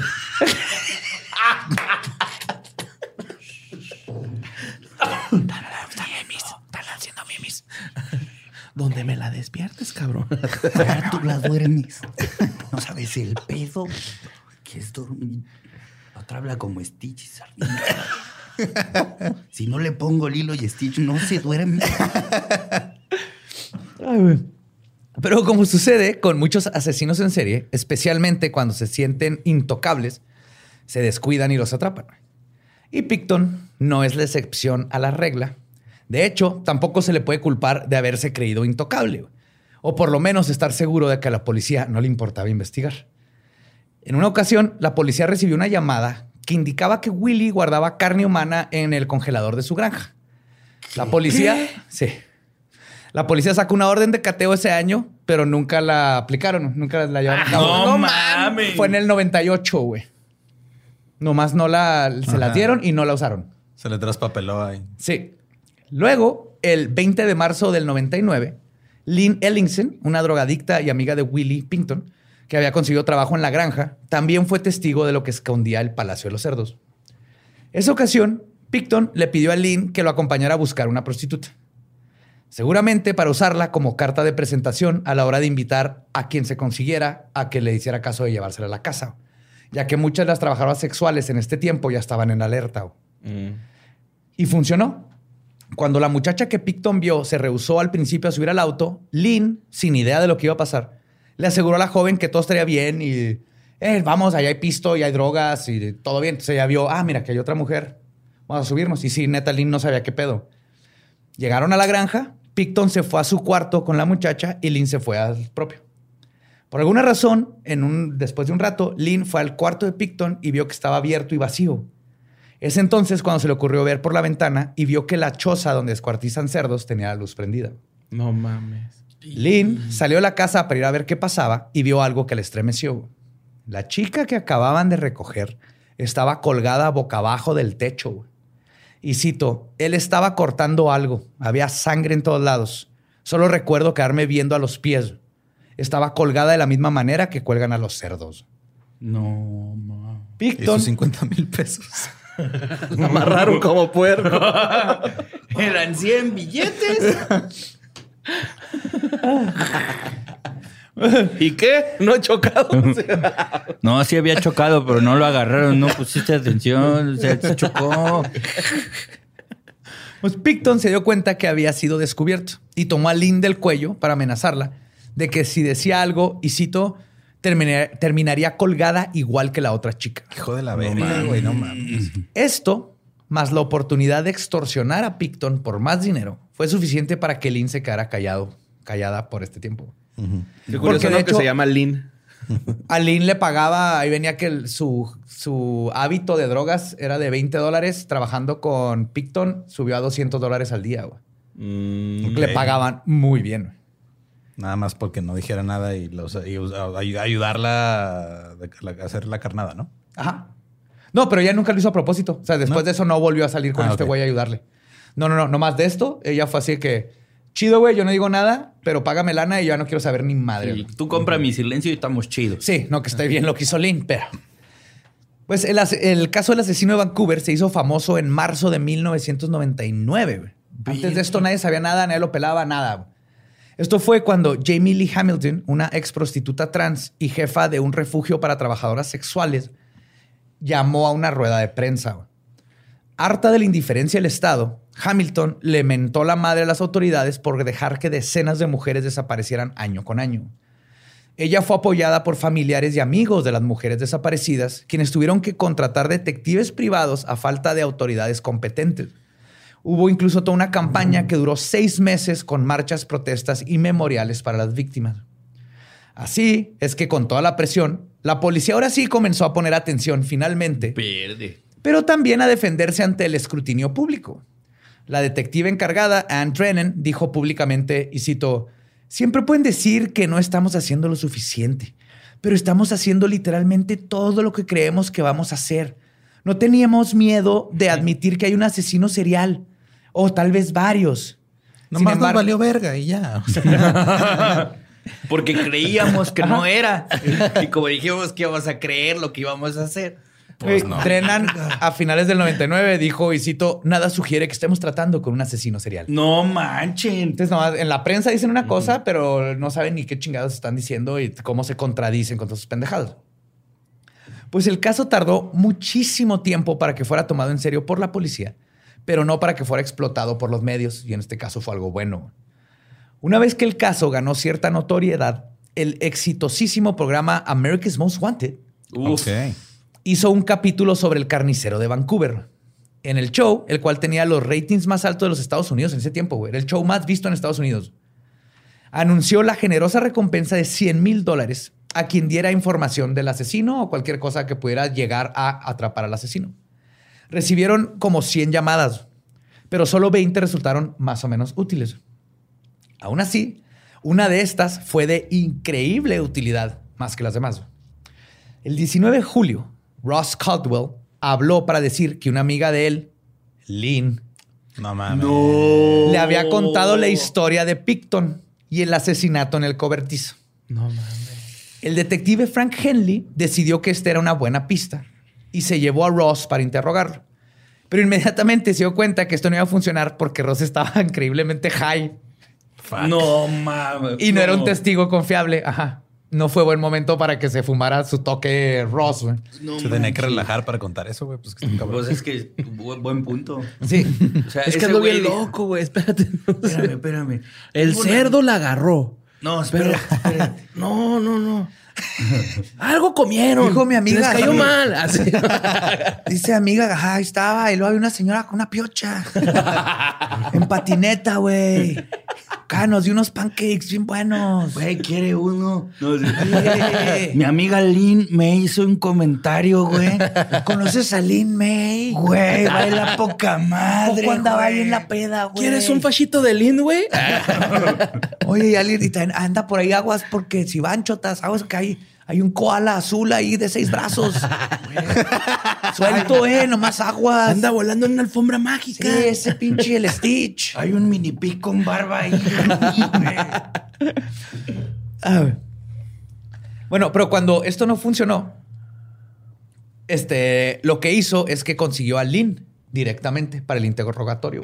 Y Lin también está drogada. No, pero igual que Lisa Yells, güey, Lynn no quiso decir nada. Yo no hablo con los pinches no, puercos, güey, váyanse a la verga, güey. Snitches get stitches, váyanse a la chinguishis. Pero hubo un comentario al final del interrogatorio que convenció a Henley de que Lynn había visto algo y que esto era un buen lugar para seguir. güey. Antes de terminar, el detective le dijo a Lynn que el quedarse callada le podría costar la vida a muchísimas mujeres. Y luego, como para tratar de... Empatizar de- ahí. No, más bien de sacarle una reacción eh, visceral, le empezó a describir cómo sería un cuerpo mutilado, porque estas mujeres están desaparecidas, imagínate sus cuerpos mutilados en algún lugar. Y es ahí donde funcionó lo que estaba haciendo el pinche Henley. Mm. Ella contestó, y cito, es asqueroso, es amarillo y asqueroso. Y los cuelgan como puercos. No, nomás dijo eso, güey. Pero con eso Henley estaba Claro. seguro que Lynn había visto un cadáver. Y cito, tuvo que haber visto un cuerpo cortado si no hubiera sabido sobre la grasa y cómo se ve amarilla adentro Claro. de un cadáver. Y con esta información y el instinto detective, un escuadrón comenzó a vigilar a Picton. Ya Henley logró convencer a gente de, ok, vamos a mantenernos siempre Sí, buscando. ahora sí, este ya, güey". ya pasaron 20 años. Ya tenemos que hacer algo. Como ¿Qué? dijo Berta, siempre alerta, bro. Ah. Y esperando, este, pues hicieron esto para esperando atraparlo por cualquier cosa güey. o ver si podían conseguir una orden de cateo con lo que vieran que estuviera haciendo mal. ya ver en qué la cagaba. Sí. Ya para, para agarrarlo. Pero después de semanas sin ver nada, toda la operación se derrumbó. Cuando una noche vieron a Picton recoger a una muchacha, güey. la subió a su troca. En ese momento, los detectives tenían dos opciones: esperar a que Picton hiciera algo ilegal, probablemente perderlo cuando llegara a su casa, porque ellos no pueden entrar, y poner en peligro la vida de una mujer, o intervenir ahí mismo y echar a perder semanas de estarlo vigilando. No mames. Por suerte hicieron lo correcto. Detuvieron el auto de Picton, pero descubrieron que su acompañante no era una trabajadora sexual. Era la hija de 13 años de su amiga Gina y solo la estaba recogiendo para llevarla con su madre. Pero con esto la operación se acabó y la policía regresó a casa con ceros porque Picton ya supo que lo estaban siguiendo y lo estaban observando. Pero la neta fue good call de la policía en decir, fuck it, no nos podemos arriesgar a que esta mujer vaya a desaparecer. Sí, a que la maten. Qué pedo. Luego, para agregar... Bueno, hubiera llegado a la casa de su mamá, más bien, ¿no? No, sí llegó a la casa de su mamá. O sea, no estaba haciendo nada ilegal Picton. Sí, sí. Pero ellos no sea, sabían. ¿no? Casualmente en ese momento No estaba haciendo nada-. Ajá. Durante todo el tiempo lo estuvieron Verde. vis- Yes. Ah, ya estaba Ruquillo, ¿no? ¿Picton? Ajá. Pues ni tan ruco, güey. ¿No? No. A mí me pensé que ya estaba Ruco. Tienen que unos 40 y algo aquí. Era el 90 y... Sí, pues empezó a está, los ya 20, está. güey. O sea, Pero para agregar insultos a la herida de los oficiales, que se caía solo en los pasillos. el- el 19 de enero del 2000, Picton llegó a la estación de policías. Este, dijo que su ahora novia, Gina Houston, o sea, la mamá de la niña que había recogido, lo había convencido de ir a aclarar todo. Lo entrevistaron por seis horas sin conseguir algo incriminatorio. Luego Picton le extendió la mano a Henley para despedirlo. Y el detective describe cómo le dio repulsión su, y cito, asqueroso y húmedo saludo de manos. Sí, te las manos así como húmedas. Después de esto, Picton los invitó a su propiedad para que revisaran. Sí, vengan, mata un puerco y aquí lo cocinamos. ahorita. Hacemos un hoyo. Ah, Siempre estos son los granjeros. De hoyo, sí. Un hoyo, hacemos un hoyo. Ay, este hoyo ya lo tengo ocupado. Déjenme hago otro. Hacemos, hacemos un hoyo y saco un cuchillo. Pues la policía al final obtuvo lo que por tanto La tiempo policía, buscaban. güey. La son policía ponis. de los ponis dijo: Hay muchos congéneres marranos que están desapareciendo. Necesitamos a la policía. Wow. Cada día te superas. Sí. It, eso va a ser una camisa. güey. Nos ponimos a trabajar. Los policías nos ponimos a trabajar.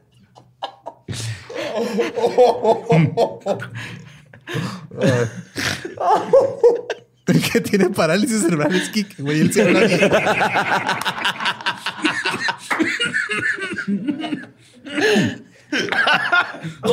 Casi me muero para siempre, Lolo. Espérame.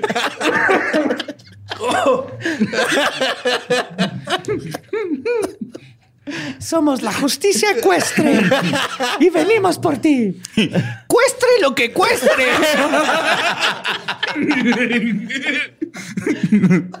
La justicia caerá. Ay, güey. Ah, me duelen los pants.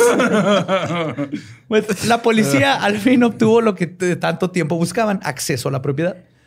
Pero a, pesar de su dura diligencia, no encontraron ni una sola pizca de evidencia en contra de Picton y la investigación comenzó a ver otras opciones. Porque no, no pudieron ver toda la propiedad. Los invitó, pasen a mi casa, vean qué pedo. Y no vieron nada. No volteen para allá.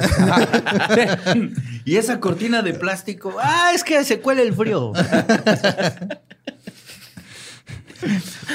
Después de dar con una pared de ladrillo en cuestión de pruebas contra Picton, los investigadores contemplaron la posibilidad de que el asesino se deshiciera de los cuerpos en algún lugar de la vasta geografía canadiense, La zanja. pero también que guardara los cadáveres en su propia casa, como John Wayne Gacy, en un lugar que no encontraron. ok.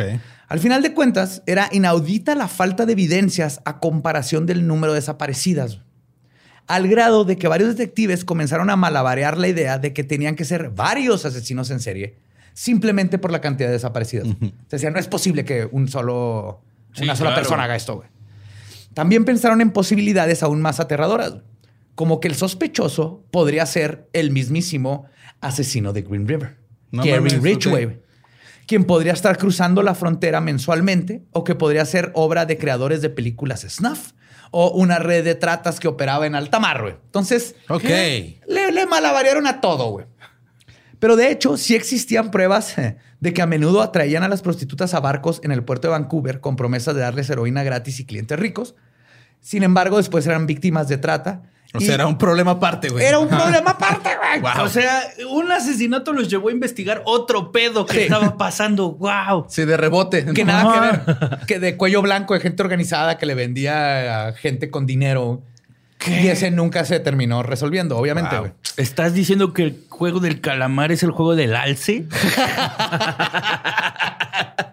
Sí. Ah, güey. Pues muchos investigadores siguieron la hipótesis de un asesino serial transfronterizo. Ah, Incluso fueron con Tom Jensen, que era el único en ese momento trabajando todavía en el caso del asesino de Green River. Sí, fue el que se quedó solo, ¿no? El que se quedó solillo, güey. pero él le siguió dando. La teoría no era tan descabellada, ya que la región aterrorizada por el infame asesino estaba a solo tres horas de donde atacaba Gary Ridgway. Entonces sí era posible que, que viajara. Pero mientras tanto, las autoridades tuvieron que ver cómo prevenir más secuestros y posibles asesinatos. Que no tenían ni puta idea de quién los estaba haciendo, pero dijeron, pero lo que tenemos que hacer es que no suceda. Entonces, la policía creó un registro en el cual las trabajadoras sexuales hablaban sobre sus acosadores, clientes violentos o cualquier cosa que les preocupara. Se hicieron un hotline. También se les dio clases de defensa personal y les pidieron que llamaran de vez en cuando a la estación de policía para informar que estaban vivas. güey. Wow. No, no mames. Oye, Cherry, me reporta que cuando llegas a la casa le hablas, me hablas, ¿eh, Cherry? Sí, gracias, amor. Sí. ¿Dónde está el equipo de las piedras preciosas? Rubí, esmeralda, diamante. Pero sí está muy canadiense esa parte, ¿eh? Me marcas para saber que estás bien. Ajá. que estás viva. Ay, No dice, importa la hora, ¿eh? Tú me marcas. Vamos. Tápate tu pechito, mija. No te vaya a dar tos. Sí, no se me va a dormir con el pelo mojado, aunque lo tenga lleno de mecos. Se, seca, se seca, ¿eh? Y- y da luego pa' hepatitis. peinarte, es un no, pedo. No, no, no, no, siempre no. Te duermes con el pelo mojado y te, Te va mueres. a salir ladilla. Te mueres, te salen los chancros. ¿Sabes por qué le dicen Stitch a Stitch? Porque le pica. Por eso le dicen así.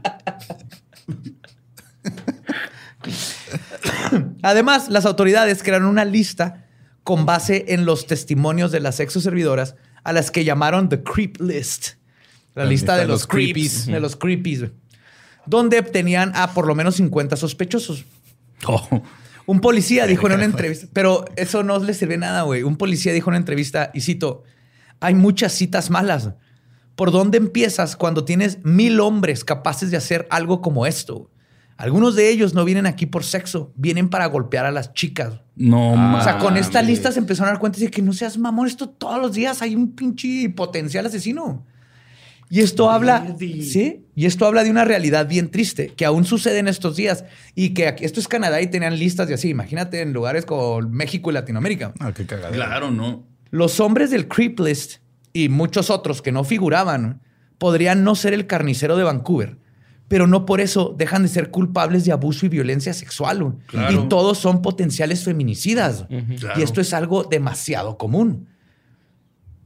Pero había una persona que alrededor de todo este desmadre y todo lo que se estaba haciendo, ella, ella, perdón, él no se había dado por vencido de la teoría de un solo asesino serial.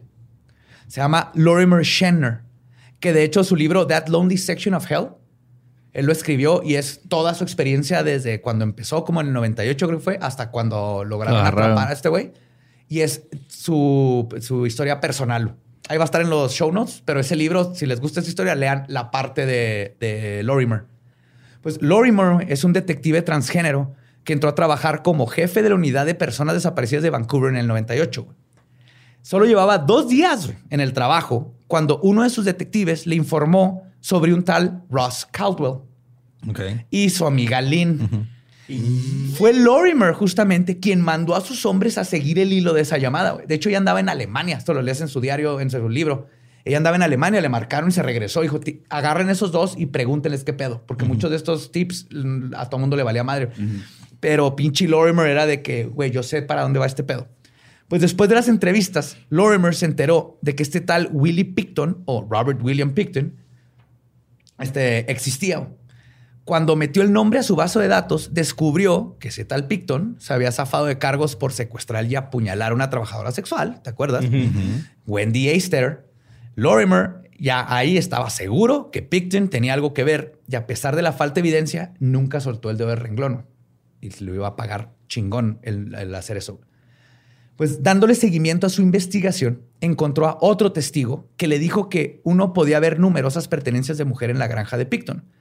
Incluso mencionó que escuchó a Willy constantemente decir chistes, no solo de mal gusto, sino incriminatorios. Cosas como, y cito. Picton tiene un triturador de carne del que siempre habla.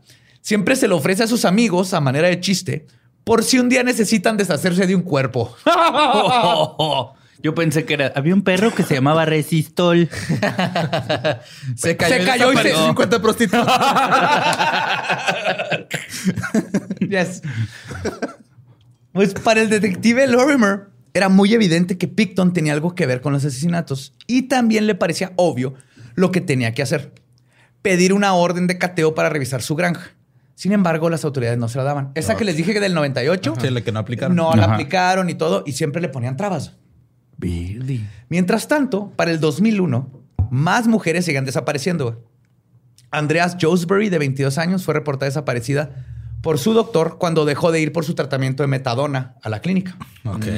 Un mes después, Serena Abotowski desapareció, este, ah, perdón, sí, desapareció y Lynn, en una de sus, eh, cuando la- le, le hicieron la, le- cuando la llevaron a la estación de policía, reportó haberla visto pisteando en la granja. Ok. Luego, Diane Rock, de 34 años, y Mona Wilson, de 26, sufrieron de la misma suerte. Ese otoño, Gina Houston al fin decidió dejar a Picton, cuando por primera vez en su relación notó que el congelador industrial de la choza estaba tapado con una manta. Arriba de la manta había un set de herramientas nuevas para destazar. Pinche, A lo Dexter. Cuando Picton entró y la vio, con la mirada le dijo que ni se le ocurriera, se le ocurriera revisar qué había abajo. Gina no revisó, pero decidió irse lejos con su hija. No mames. No, o sea, imagínate, la morra se acercaba y le decía, Houston, vamos a tener problemas, ¿eh? Entonces, ahí Más tú te vale sabrás. que ahí déjale la cobijita, ¿no? Para el 2002, Willie Picton era solo uno de 40 sospechosos que la policía estaba No investigando. mames. Pero ya tenían ahí la evidencia, estaba lo de la llave. Es que era pura circun- o sea, esposas. es circunstancial, güey. Circunstancial. No ma- circo. Bueno, ya sí. Pero después de las anécdotas, las confesiones y las investigaciones, sucedió algo que abrió el caso completamente. Y el horror de Picton salió a la luz al fin. Con toda esta presión de mujeres desaparecidas, un sospechoso común que su director de persona... ¿qué- perdón, ¿qué dije ahí? Que su director. Dice Sí, el director sospechoso de común. Ajá, perdón. ¿Qué? Sí, sí, sí, escribí todo mal aquí. Pero con toda esta presión de mujeres desaparecidas, güey, con un sospechoso común, cuyo director del todo el programa de mujeres desaparecidas tenía cuatro años esperando una orden de cateo. Con todo esto que estaba así ya ebulliendo para que Robert Pinton este, cayera, güey, las autoridades al fin hicieron algo al respecto. güey. Esto sucedió cuando un ex empleado de la granja Picton, llamado Scott Chubbs, le habló a la policía para reportar que habían armas de fuego ilegales en la propiedad. Ah, ok. no, mames. Como se trataba de cosas que hacen pum pum y no de mujeres nativas de minoría, pobres o drogadictas desaparecidas, se otorgó una orden de cateo inmediatamente, güey. ¿Qué? Así, güey. Le hay armas. ¿Alguien vio armas? Toma tu orden de cateo, ve y regis- Después de que mil gente vio sangre, pedazos Ajá. de personas y no necesito un cuerpo para poder investigar. En chinga les No dieron la mames, orden de no cateo, güey. Y todo el departamento de policía llegó como enjambre a la granja. Claro. En la granja encontraron identificaciones de mujeres, ropa, jeringas y el nebulizador para asma de Serena Abotsway, Abotsway, que además, convenientemente, güey, tenía su nombre, porque ves que le ponen por la receta. Claro. Con eso pudieron conseguir una orden de cateo para buscar restos y no solo armas. Porque no se sabían, pero en Estados Unidos y Canadá, una orden de cateo, tú tienes que poner que- que estás buscando exactamente. específicamente, sea, aquí entraron por armas, pero cuando vieron eso fue, oye, me... me te- dos Aquí entran uno, y chingan toda la te, verga. te y una de para cuerpos de mujeres que no hemos Depende. investigado en 20 años. ¿Los cuerpos tienen armas? Puta madre. no sé, no sé porque no puedo revisar, porque no me das una orden de cateo para... Unos los tienes que armar. Ya sé la respuesta. Probablemente. Ok. Con eso. En la granja, eh, este, ah, les digo, eh, encontraron lo del nombre. Ya con esto pudieron pedir la orden de cateo para buscar restos y no solo armas. Y fue así como encontraron casi inmediatamente la cabeza y pies y manos de Serena. güey. No. Estaban amarrados y congelados adentro de una cubeta. Junto a ellos estaban los restos de Andrea, de Andrea Josbury. También encontraron los dientes y fragmentos de hueso pertenecientes a cuatro mujeres más. Esto fue en el- la primera pasada. güey. No manches. Eso fue o sea, así, nomás levantaron la... así, Sí, alguien estornudó. se movieron ahí. Barrieron Sí, así. oiga, Víctor. Una cabeza. Víctor, eh, ¿y su baño? Y los No. estaban así, sí. Y con esto apenas comenzaba la pesadilla. güey. Encontraron sangre en el remolque de Picton, pedazos de cuerpo en los botes de basura, cerebros, cabello, un cráneo cortado a la mitad, prendas ensangrentadas, La casa del güey. ¿no? Cráneos. quijadas, dientes y un revólver calibre 22 con un dildo amarrado en el cañón. güey. Y cuando vieron eso dijeron, ajá, esa madre es ilegal. ¿What? Vas para adentro, compa. Vas para adentro. Siente bien rico, pero es ilegal, sí. güey. Ahora sí te tenemos, Pictón. Disparos de placer. Pero ¿cómo, cómo funciona? O sea, ¿lo está usando de silenciador o cómo, Ahí sí se puede ir una bala perdida. güey. O sea, ¿estaba atorado en el cañón el dildo? Sí, estaba metido así el- un dildo en el cañón del revólver. güey. pero- ahorita te voy a decir por qué Picton dijo. Yo creo que eh, él no entendía el pedo de los shots porque ves que tenía pedos. Entonces, Pues en total recolectaron más de 200 mil muestras de ADN, no. Ay, güey. más de 600 mil exhibiciones de evidencia, güey. cribaron 300 mil metros cúbicos de tierra y el gasto ascendió a los 70 millones de dólares. Nada más el Verga, investigar ahí. güey. Según lo que descubrieron los investigadores, Picton se deshizo de sus víctimas metiéndoles, metiéndolas en su triturador de carne o de plano dándosele a comer a los cerdos. Porque habían pedazos de hueso por todos lados y muchos no encontraron. Entonces, el 22 de febrero arrestan a Willie Picton con dos cargos por asesinato. Porque nomás tenían dos cosas que le podían conectar, güey, como el, Ajá, sí, el nebulizador. quedan seguras. Ajá. Ajá. Pero el proceso fue cuestionada, este, de cuestionamiento fue complicado porque él nunca cooperó con las autoridades. En todo momento se declaró inocente. Picton era intransigente y terco, por lo que la policía tuvo que encontrar otra forma de hacerlo hablar. Y de hecho él tenía una respuesta para todo. El, inhala- el inhalador que encontraron lo dejó la dueña en su troca porque una vez le dio un raid. La 22 con el dildo era para matar puercos y era un silenciador casero. Claro. Ajá. Según él, el dildo era como supresor. ajá. Ujú. Ah, no. Y les creyeron. Pues es que no es que le creas, es que le tienes que comprobarlo. con- Si tú le dices que no es cierto, compruébaselo. Legalmente le tienes que No comprobar. hay poder más grande que la negación O que una- un, un buen sistema legal. y el amor. Eres un romántico, Borre. Pues como no quería hablar, pusieron a un policía encubierto en su celda. Uh, ok. El héroe de esta pinche saga. güey. Smartass. Sí, el sí. agente logró acercarse al asesino, crear rapport. Y este, en un arranque de honestidad, Tuvieron relaciones, ¿no? O sea, tuve que jalar 16 veces, se la chupé 12, Le saqué la verdad a centones, pero se la se saqué. la saqué, ya está. O se la metí, Sí, no sé. sí. El pinche Picton no regresó ese cassette de Blockbuster en el 98. ¿Y las muertas? ¡Ay, muertas! Espérenme. No fue, no fue hasta que jugamos Póngale la cola al cerdo que empezó a hablar el perro. No fue hasta ese momento. Y ahí cayó. Pues eh, ahí el agente, este, les digo que en un arranque de honestidad, Picton confesó haber asesinado a 49 mujeres. Y el único arrepentimiento que mostró en la plática, este psicópata, fue cuando le dijo a la Me gente cagan los números impares. ¿Sí? ¡No mames! Y cito, me hubiera llegado a gustar al número cerrado de 50. No seas mamón, güey. A nice, dijo, a nice, este, Round- rounding number. no mames, güey. O sea, tan deshumanizadas están sus víctimas que para él literal eran un Por número, eso es muy, co- es muy probable que sí tele. es este Ajá. número, güey. Ajá. No mames. Ah, güey. Ah, la madre. Pues conforme pasaron las semanas, los forenses lograron encontrar coincidencias entre el ADN encontrado con el ADN de las mujeres desaparecidas.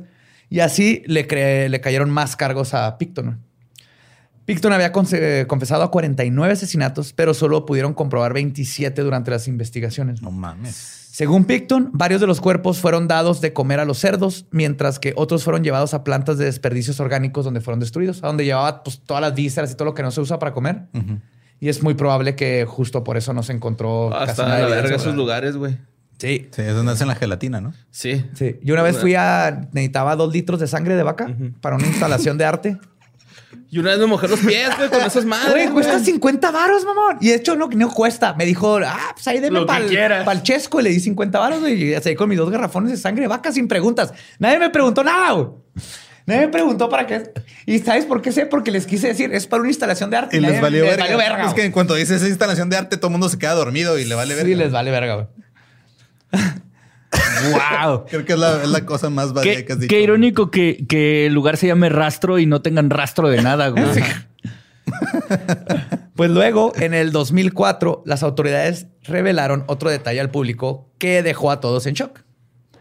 Tuvieron que confesar que no podían probar o descartar que Willie Picton no hubiera mezclado carne humana con carne cerdo. No. y que se lo hubiera vendido a sus clientes. No sé que, qué le pones al tocino, güey, pero queda bien bueno. Mónica, saladito, saladito, pero muy bueno. le puse a Mónica, se llama Mónica. Por Qué eso, asco, el Ministerio de Salud no tuvo otra opción más que soltar una advertencia a todos los consumidores de cerdos Picton. Pero pues ya no había nada que hacer porque pasó mucho tiempo. Güey. Entonces, si sucedió Todos los judíos no, viendo a los demás así de, ven, güey, por eso. Por eso, kosher, imbécil. pues la evidencia presentada al tribunal fue devastadora.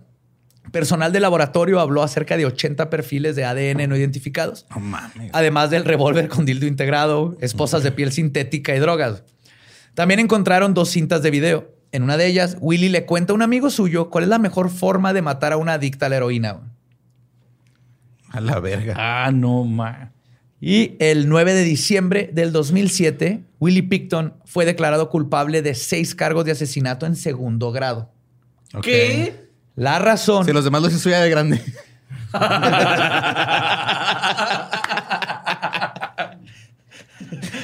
Seis en segundo grado y tres con maestría. No, la razón fue de que fuera segundo grado es que no se podía probar más allá de una duda razonable que Picton hubiera planeado los asesinatos.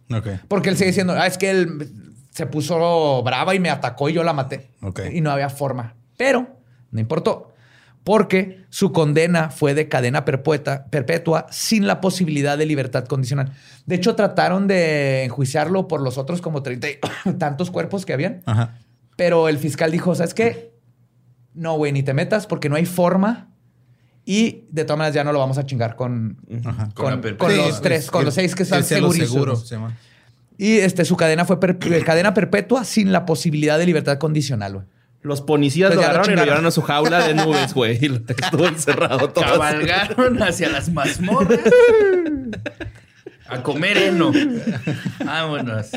Eno aquí, el culpable. Heno aquí con el asesino. ¡Policías, vámonos! pues aún Qué así, bonitos, el día de hoy, el carnicero de Vancouver, Willie fucking Picton, tiene 72 años y sigue en prisión donde se pudrirá hasta su muerte. Como los dientes de su madre. Ajá. Sí, señor. Y esa fue la como su- historia de pinche carnicero de Vancouver, Willie Picton. Verga, güey. Literalmente carnicero. Ajá. Sí. Wow. Es la Oye. primera vez que un carnicero sí es carnicero. Ujú. Sí. Y sí siempre mató con filerillo, güey. O sea, nunca. No se sabe, nunca dijo cómo mató. Por eso no, no hay datos de los asesinatos. Sí, porque él nunca confesó. dijo nada. Nada más porque dijo, no maté testigos. 49, pero no dijo cómo, no hay testigos. Ajá. Lo más probable es que sea por estra- estrangulación o algo así, porque, por ejemplo, la Lynn, cuando lo vio, pasó muy poquito tiempo en lo que se la llevó al cuarto y lo, lo descubrió destazándola. Entonces fue casi algo inmediato, brote la de control y lo se la llevó. Ajá. Ajá. Pero no hay forma, es pura especulación, porque hasta ahorita nunca ha dicho nada de este culero. No, pues está cabrón. Yes. No, man. Pero qué pedo con el dildo en la pistola, güey. Yo tampoco entiendo nada. ¿Qué pedo? Con eso. O sea, jugar ruleta rusa con esa madre. No. Para que te cargue la está. Tienes que torcerle los huevos. Ay, güey. Mira cuál de los seis te carga la vez. Es un huevo. Ok, creo que sí. Eso Sí, explica. ahí está, no. tiene sentido. No, yo, yo al principio que pensé que jugaba ruleta rusa con las prostitutas de Eastside, así de una es de allá, tienes que adivinar de cuál. Wow. Sí, dije, no, no, no, esto se va a poner muy macabro. Y efectivamente se puso muy macabro. Así es. Ah, no, ya no quiero comer carne de cerdo Increíble. nunca. Ah, me hacían costillitas en mi casa. Uf, ahumadas 10 horas. Yes. Bueno, va. Ay, güey, pues mu- muchas gracias por escuchar el episodio. Gracias, Kike, por No, hombre, ahora estar ya presencialmente aquí. Uf, por fin, por fin se armó, que fue más divertido de lo que imaginé. Eh, que sea la primera de muchas. Es que está, está muy loco esto porque yo, yo siempre suelo pensar que eh, el contexto moldea a las personas. Cuando se habla claro, de las claro. eh, de los criminales, se suele pensar que la maldad eh, es algo con lo que se nace o que es inherente a la persona. Philip Zimbardo desde hace años nos lo demostró con el experimento de Stanford. Depende está de en qué rol te toca vivir la vida, güey. En ese rol es en el que te, te vas a poner a jugar y entonces...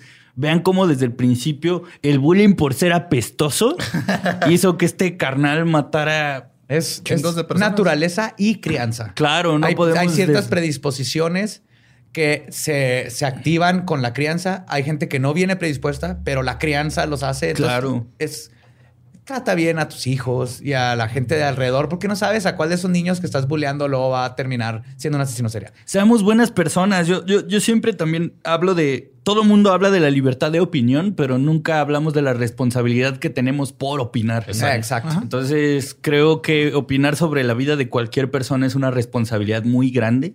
Y creo que este es un ejemplo de las consecuencias. Si no se baña, invítenlo a bañarse a tu casa. no hay pedo. Sí. ya, pues, Sí, hazlo compita, ¿no, güey? Acá, pues, Hazlo eh, compa, Sí, ¿no? igual Ya se no la vas a seguir cagando, pero pues ya es tu compa, Sí. güey. Y de la misma manera, luego él es responsable de sus acciones. Claro, cual, claro. Su infancia, él no tenía control sobre eso, pero sí tuvo control sobre. Él pudo decidir no hacer No nada de lo Sí, que como su hermana y su hermano, güey, que no fueron a. No Sí, se es como la- O sea, el hermano se hizo un criminal acá baratón con los Hells Angels, pero no, no mató a nadie. güey. No, es como Gertrudis, que era linda y Ajá, se fue. y se fue. Ajá, ya.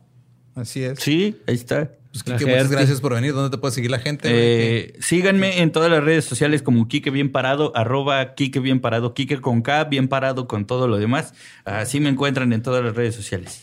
Va, y pues recuerden que nosotros nos pueden seguir en todos como arroba leyendas podcast. Yo soy ningún Eduardo. Yo estoy con Mario López Capi. Ahí me encuentran como El Va Diablo. Nuestro podcast ha terminado. Podemos irnos a pistear. Esto fue Palabra de Belzebub. Sí, señor. Policías. Poni policías. Abre la puerta, somos los policías. Chico malo, chico malo. ¿Qué vas a hacer cuando venga? Cuaco, cuaco. ¿Qué vas a hacer?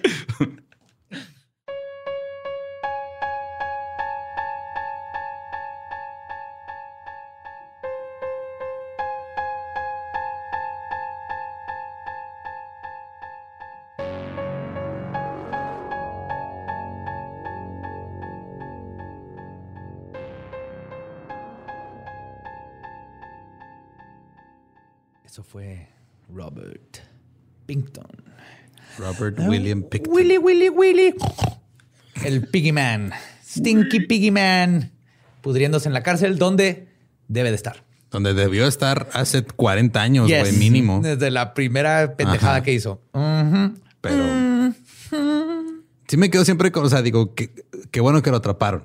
Pero siempre, y sé que lo hacen siempre por el pedo de vamos a asegurar que tengan cargos, pero siempre que dejan así como cabos sueltos de ah, no lo vamos a acusar de estos asesinatos porque faltó esto, siempre me quedo con un sabor de boca amargo de Yo "Güey, no también, mames". pero es parte de esas saber- personas no, esas personas no están recibiendo una- un, un cierre, una justicia. que Ya no lo pueden recibir, güey. ¿Qué es lo bueno No, no, de... pues de sus familiares, toda la gente que está alrededor Ajá. de ellos, güey. Pero es lo bueno del, del true crime, que la gente conoce toda la gama de las chingaderas que hicieron. Así es. No nomás lo que quedó en el récord legal, porque en el- para, para la ley, legalmente, este güey quedó con nomás mató a seis mujeres. Sí.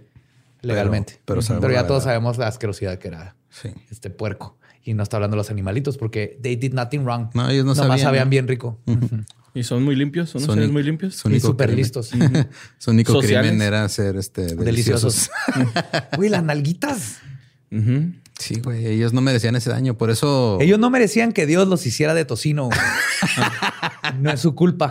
Ajá, Por eso hay que cuidar a los animales. ¿Y sabes cómo puedes cuidar a los animales? Viéndote fabuloso al mismo tiempo. güey. Yes. usando Arctic Fox porque es 100% libre de cuenta animal. A diferencia de este pendejo que ahí andaba haciendo cosas con sus puercos también. Me señaló yo, ah, cabrón. Yo también creí que wow, wow, wow, ¿qué hice, güey? No, no, tú no. O tú no, ¿Qué güey. chingados hice, güey? No, tú no, otro pendejo. Ah, mira. no es cierto, Borre. Arctic Fox este, es chido. Y él es, es- Arctic Fox es menos cruel con los animales que yo contigo. ¿Y está libre de PPDS? Ajá. Ajá. O sea que no te, si tienes alergia a los PPDS, pues no se te va a hinchar el Te cerebro. puedes pintar barba, bigote y así. No pasa La absolutamente ceja, nada. la Tu pestaña. Te vas a No, batallar tú porque pestañas. qué hueva, pero... Más que sea con un profesional. Sí, de hecho, sí puedes ir con un profesional, ve. Pero no es necesario. Pero sí compra el bleach porque necesitas estar bleachado para que agarre el color chingón. Sí, y recuerda que está de venta en Sally y en Amazon. Hay dos presentaciones, mediano y grande. Y ya, nuevo año, nuevo tú. Chingale. Ya. Vete fabuloso. Sí, es hora de asustar a la familia con tu nuevo look. Y pues muchísimas gracias por seguir con nosotros. Apenas va empezando el año, pero ya vamos con todo. Yes, hard to the core. Turbo, carnal. Y pues nos escuchamos el próximo miércoles. Oh, yes. Chao. Pony, policías. ¿Estás listo para convertir tus mejores ideas en un negocio en línea exitoso? Te presentamos Shopify.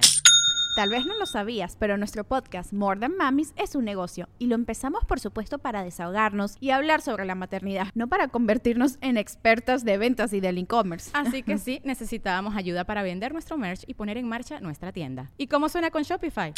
Llega otra venta. Shopify es la plataforma de comercio que está revolucionando millones de negocios en todo el mundo. Ya seas un emprendedor desde tu casa o desde donde sea, Shopify es la única herramienta que necesitas para iniciar, administrar y hacer crecer tu negocio sin dificultades. Con Shopify puedo gestionar pedidos, envíos y pagos desde cualquier lugar, brindándote toda la información y estadísticas de tus ventas al detalle. Regístrate para un periodo de prueba con tan solo un dólar al mes en shopify.com barra sonoro, todo en minúsculas. Ve a shopify.com barra sonoro para llevar tu negocio al siguiente nivel. Shopify.com barra sonoro. ¿Estás listo para convertir tus mejores ideas en un negocio en línea exitoso? Te presentamos Shopify. Tal vez no lo sabías, pero nuestro podcast More Than Mamis es un negocio y lo empezamos por supuesto para desahogarnos y hablar sobre la maternidad, no para convertirnos en expertas de ventas y del e-commerce. Así que sí, necesitábamos ayuda para vender nuestro merch y poner en marcha nuestra tienda. ¿Y cómo suena con Shopify? Llega otra venta. Shopify es la plataforma de comercio que está revolucionando millones de negocios en todo el mundo. Ya seas un emprendedor desde tu casa o desde donde sea, Shopify es la única herramienta que necesitas para iniciar, administrar y hacer crecer tu negocio sin dificultades. Con Shopify puedo gestionar pedidos, envíos y pagos desde cualquier lugar, brindándote toda la información y estadísticas de tus ventas al detalle. Regístrate para un periodo de prueba con tan solo un dólar al mes en shopify.com barra sonoro, todo en minúsculas. Ve a shopify.com barra sonoro para llevar tu negocio al siguiente nivel. Shopify.com barra sonoro. Es año de jugar la trivia legendaria. ¿Crees que sabes más que Borre? ¿Crees que sabes más que Lolo? Prueba, prueba, prueba tus habilidades con la nueva trivia, trivia, trivia legendaria de leyendas legendarias. Disponible en Amazon. Hello, it is Ryan, and I was on a flight the other day playing one of my favorite social spin slot games on chumbacasino.com. I looked over the person sitting next to me, and you know what they were doing?